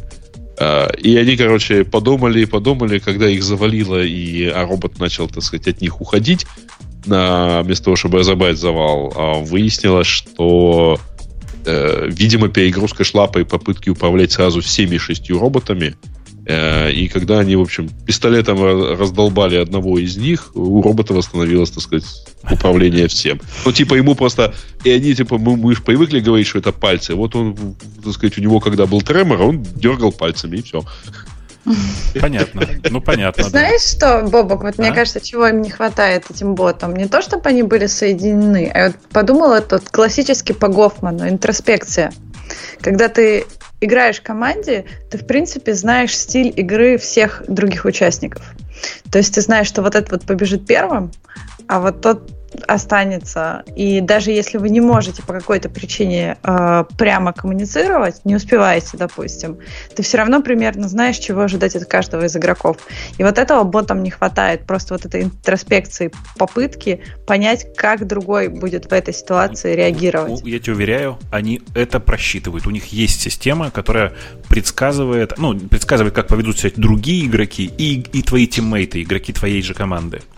Но это prediction все-таки, это не introspection, то есть это две разных вещи. Не, то ну смотри, там, вот... у них как раз в этом отношении все очень классно. Смотри, сначала они в процессе игры они пытаются предсказывать это поведение, а после игры они отсматривают, про, ну, типа, как каждый из этих персонажей э, перемещался, mm-hmm. то есть совершают, по сути, классический интроспекционный такой проход вот как раз. А, то есть в реально, ну, в том чате правильно пишут, вы про сыгранность. Ну да, и на самом деле это способ создать сыгранность. А, но на самом деле в этом как раз проблемы нет. Тут есть важный момент, что тут спрашивают, на, нейрос, на нейросетях ли э, эти боты. Да, это, конечно, это OpenAI, это команда, которая занимается построением системы искусственного интеллекта на нейросетях. При этом по-прежнему много у этих, у этих ботов сейчас заскриптовано. Один из самых смешных моментов, которые они рассказывали про обучение этих ботов, заключается в том, что у них ну, типа, есть некоторая логика, да, в процессе обучения. Э, ты бегаешь, дерешься, собираешь голду, разные там действия, и э, у ботов есть такая внутренняя цепочка, которая говорит, ага, вот этот набор действий привел к улучшению вот этих характеристик, и это хорошо, это позитивное действие. Но внутри, внутри игры есть такой э, важный монстр, которого может любить, убить любая команда, на котором много экспы, большое количество опыта, за которое дается, но это на самом деле не очень важно. А важно, что из него выпадает несколько э, артефактов. Бот, ой, монстр этот очень страшный, большой, э, бьют его всей командой. Другие команды пытаются в этот момент ну, отбить тебя, собственно говоря, все, все это. И у ботов не хватало глубины просмотра для того, чтобы понять, что убивать этого монстра нужно, потому что это в конечном итоге сильно повышает твои шансы на победу.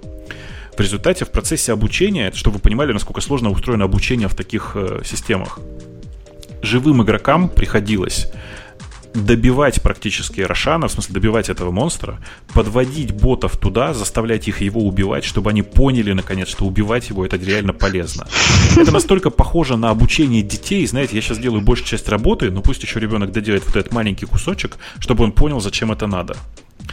Э, на самом деле... Мне как раз да. хотел сказать, что вот ты говорил, у них там много типа скриптов. Мне кажется, в обучении человека тоже есть много скриптов. Просто потому, что жизнь меняется. И, например, как, ну, то есть эм, часть всего происходит в нашей жизни как раз по терн-матчингам, когда мы, ну, вот как-то естественно, а часть всего это заскриптовано. То есть часть мы изучаем как правило, и это нормально. Это просто короткий шорткат, когда все понятно, можно и не обучаться по терн-матчингам, правильно? Правильно? Ну, ну да. Э, собственно, на самом деле это ужасно интересный весь процесс, и я совершенно в восторге от того, что ребята из OpenAI делают. Я был уверен, что э, они, конечно, проиграют в этом году, потому что я видел игру с любителями, которую они выиграли три недели назад. Э, и, но все равно это, это гигантское движение вперед, потому что Dota невероятно, Dota 2 невероятно сложная игра. Просто чудовищно сложная игра. Она настолько сложная, что у меня тут как-то Э, девушка моя подходила в тот момент, когда я смотрел, э, собственно, игры, подходила, смотрела и говорила, я ни одного слова не понимаю. А там реально, там комментатор, который вроде бы объясняет для людей, но непонятно вообще ничего. По-русски. По-русски. Да. Ну, слушай, у меня, я, я проверила, у меня 8 часов наигранных в доту 5 лет назад. Ты... Я до сих пор ничего не понимаю. Да, так и есть. В смысле, ты ничего не понимаешь в текущей мете вообще, потому что Dota 5 лет назад и Dota сейчас это две разных игры. Но, но по факту это реально это большая, очень сложная спортивная игра с большим количеством разных компонентов. И это прямо, ну, прямо жесть. В смысле, насколько это сложно. Но, тем не менее, ребята из OpenAI смогли в урезанный вариант доты, без пиков, без, ну, короче, сильно урезанный вариант, тем не менее, смогли достойно сыграть. Достойно, это в смысле не стыдно. Они проиграли, роботы, но проиграли не стыдно. И это, конечно, прямо огромное достижение страшно подумать, на самом деле, рано или поздно нас всех заменят, короче. Все поздно, плохо закончится. Чтобы мне нас... кажется, забавно, да. мне кажется, когда-нибудь Доту добавят в Олимпийские игры. Ну или что-нибудь такое. То есть будет, ну, скорее всего, то есть если Слушай, сейчас это привлекает такое внимание, ну не Доту, может быть, какой-то другой киберспорт. Да, дело в том, что просто доту ее очень сложно наблюдать. Если ты не играл в нее, то сложно наблюдать. Там правила существенно сложнее, чем в футболе, я бы так сказал. И деталей слишком много. Есть... Ну, вот знаешь, как ты сказал, ни, ни слова не понимаю. Я вспомнила, как я первый раз смотрела американский футбол. Тоже совершенно ничего не понятно. Стали, три секунды побежали куда-то, остановились, все, опять ходят, рекламу показывают. Думаешь, что, что это было? А как бы потом уже начинаешь понимать. Нет, мне кажется, что есть игры с неинтуитивно понятными правилами. В футболе проще. Тут я согласна. Э, ну да, э, я бы сказал даже, что в каком-нибудь, блин, что такое вспомнить в Квидиче в мире Гарри Поттера правила проще, мне кажется, чем в Доте в среднем. Да, э, к темам наших слушателей. Их довольно много в этот раз, но все они довольно странные. Ну, во-первых, как вы себе вот. представляли на негиковском выпуске обсудить новую версию языка Елм? Как? Причем 13 человек мне понравилось. То есть 13 человек хотели бы мы, чтобы мы сейчас ее обсудили. При том, что ну вот никто не является поклонником этого языка. Ну, не, может не, быть, ну, немножко ну, Бобок, потому что он поклонник всего. Я, я Но... две, две строчки на Елме писал. Мне показалось, что это очень оригинальный Руби. Э, и это все примерно. Ну, то есть, считайте, что не счетово. Э, и такая же история про Go 1.11. Э, единственное, как что мы вообще там... без Жени можем да, это ну говорит. да, же про, про Go Женя там расскажет. И мы все идиоты, мы все не понимаем, Go все прекрасно. Да, да, Мне да. кажется, Женя что-то такое сказал. Да, так и есть. Э, тема про Redis, она довольно интересная, про изменение лицензионной политики в Redis.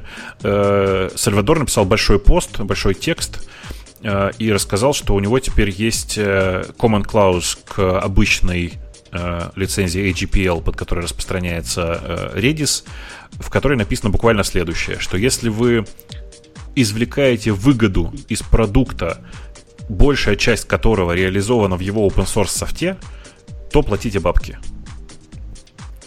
И главная проблема, которая вокруг всего этого есть, заключается в том, что этот common clause очень размыто сформулирован. Его явно писали юристы, ну что, в общем, логично, это же часть лицензионного соглашения.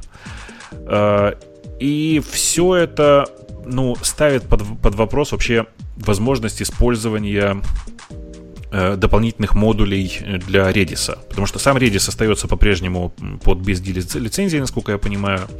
Э, а вот такие части, как э, там Redis или что там еще было, Redis Search, они будут под новой лицензией, с open source, но с Common Clause многие деятели open source после этого заявили, что это полный бред, и так делать вообще ни в коем случае нельзя, и вообще это ужас какой-то.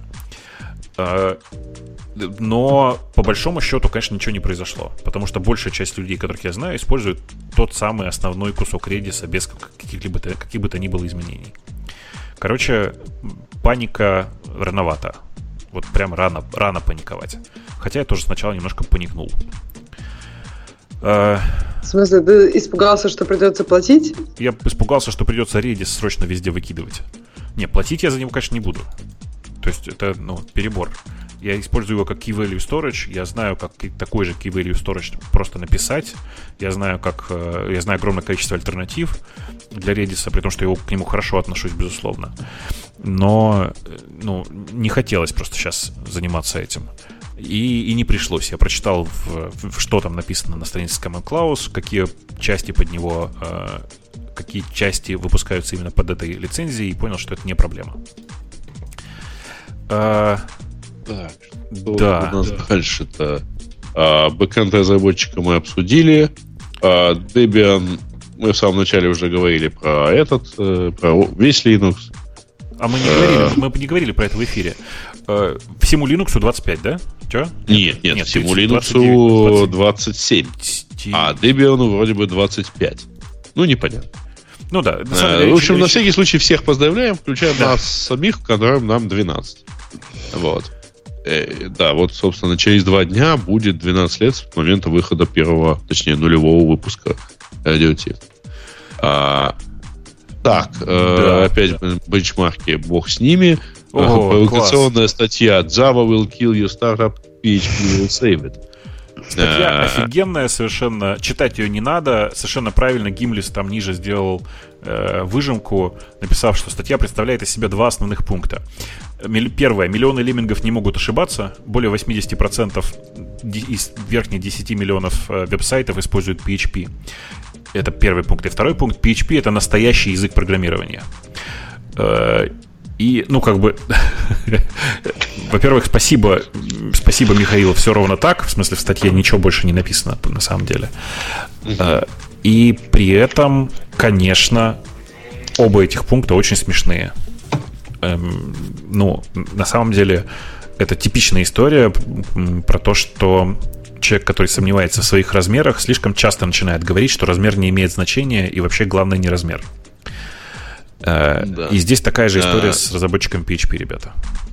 Слушайте, ну, на самом деле, э, по-моему, мы столько раз говорили про PHP за эти, извиняюсь, 12 лет, что уже как-то даже можем вот, вот сейчас пойдем спать, проснемся и, во сне, и не проснувшись во сне опять-таки скажем, что, ну, в общем, проблема-то не с тем, что не с, не с самим языком, условно говоря, а с тем, что он как-то настолько прост, что там громадное количество э, жутких программистов.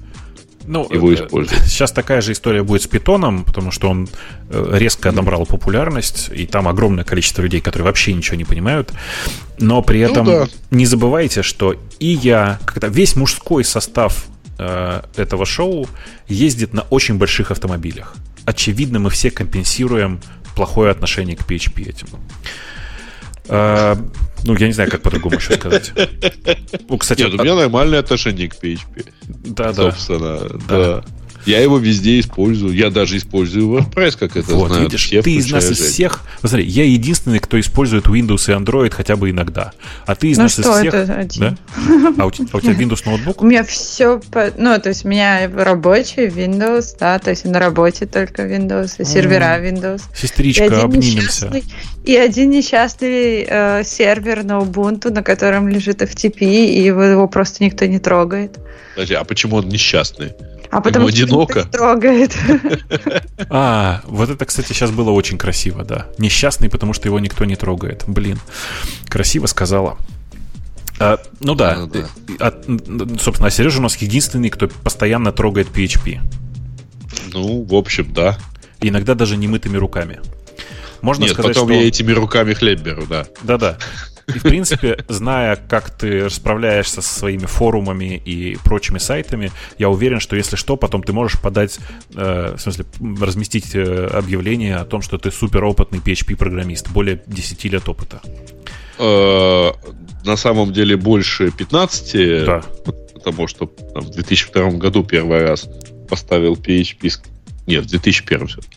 А, но, э, в общем, слушайте, я на самом деле знаю, какой, э, какое количество, например, и да- давайте только без лишних улыбок, на какое количество вакансий в довольно серьезных компаниях, например, есть на senior PHP pro- developer.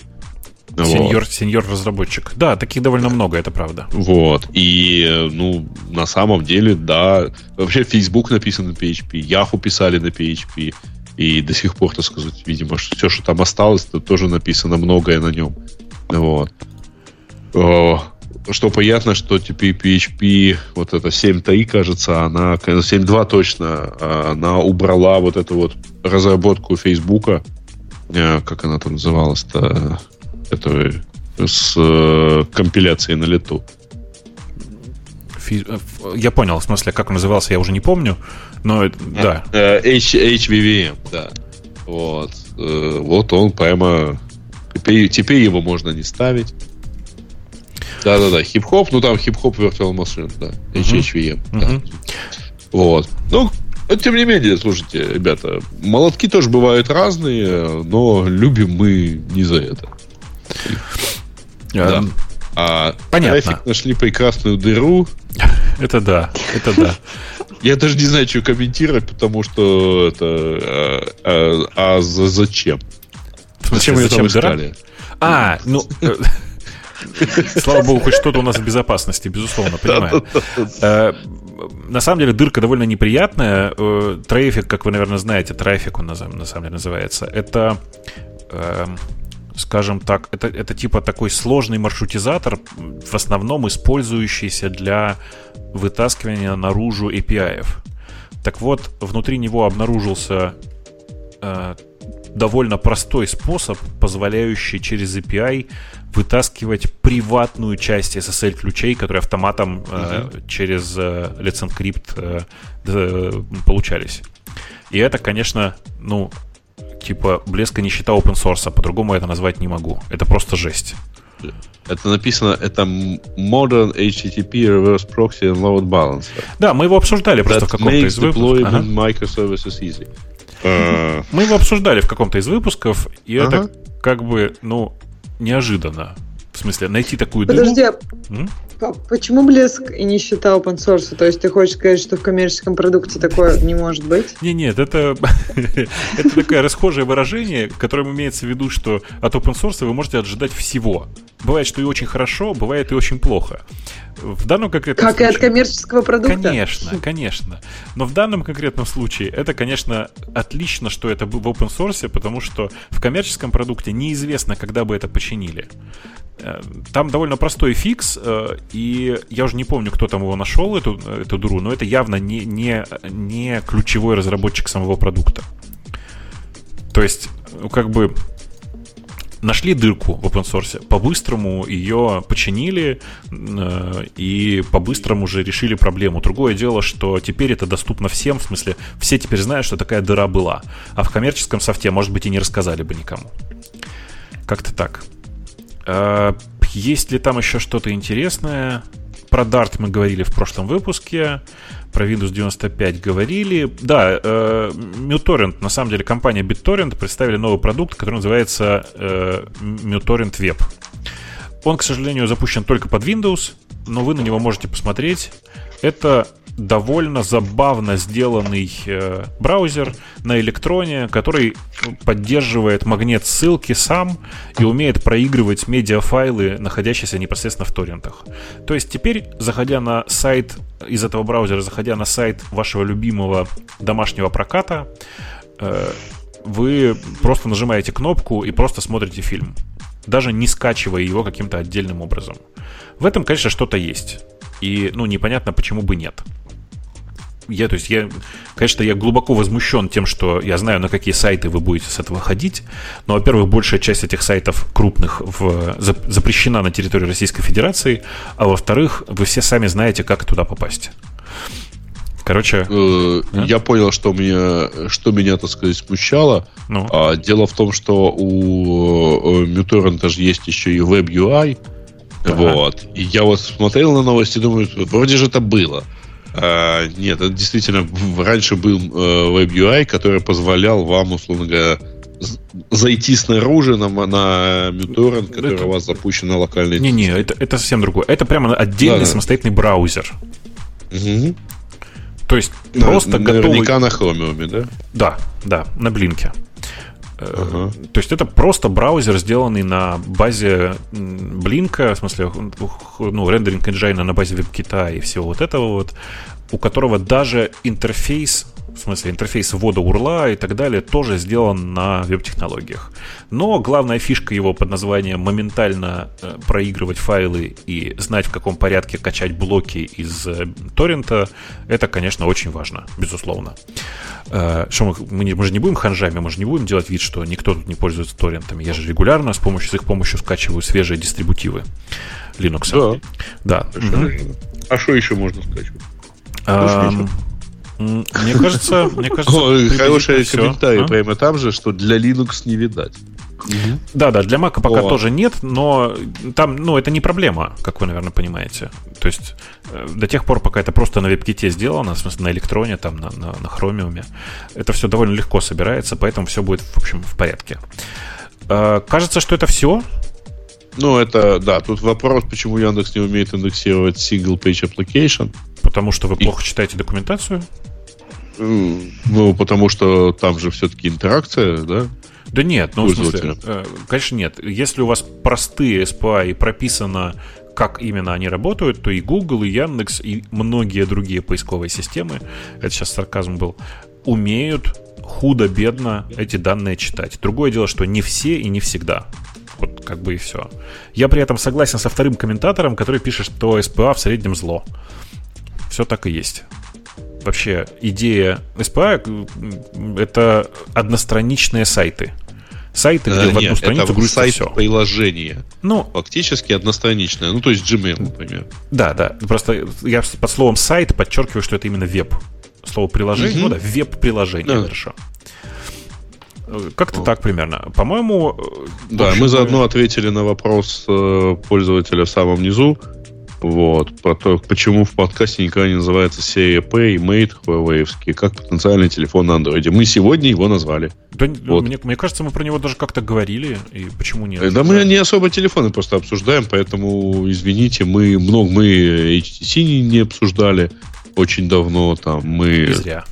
Еще один бренд, э, мы там Meizu никогда не, не трогали, еще один бренд а Huawei под названием Honor тоже не, не трогали. Ну, мы много чего не обсуждаем. Чё. Трогали, не трогали. В общем, да. мне кажется, мы потрогали примерно все. Э, девочки сегодня пре- преимущественно молчали, ну и меня было не заткнуть, как обычно. Я вам напомню, О, что ничего. это был 612 выпуск. Вы сейчас послушаете еще рекламу. С нами был, как обычно, Грей. Там была Ксюша по ту сторону океана тоже. Я очень надеюсь, что я до тебя смогу доехать в сентябре, потому что я хотел бы взглянуть большие очки. А, да. Ждем, ждем. Хорошо. Да, я в этот раз буду с подругой и наконец-то смогу вас познакомить, представить друг другу. А, и на тему представить, вот здесь есть Аленка, мы все хотим ее представить. Э, тоже сегодня предпочитала молчать, но каждый раз, когда говорила, врывалась, мне кажется, очень по делу. Скажешь что-нибудь? Улыбнуться там издалека? Да, я улыбаюсь вам издалека. Отлично. Все, прямо все очень милые сегодня. Очень жаль, что с нами сегодня не было Жени, но тем не менее я сейчас всем включу рекламу. А, ну, если вы не хотите слушать, тогда всем пока и услышимся на следующей неделе. Да, пока. Пока. Пока. Шоу создано при поддержке Digital Ocean. Digital Ocean – провайдер доступного облачного хостинга. Всего за 55 секунд и 5 долларов в месяц вы можете создать свой облачный сервер в одном из дата-центров, расположенных в Нью-Йорке, Сан-Франциско, Амстердаме и Сингапуре, и управлять им с помощью простой, интуитивно понятной панели управления или воспользоваться мощным API. Начните прямо сейчас. Введите промокод радиодефис при регистрации и получите 10 долларов бонуса на аккаунт.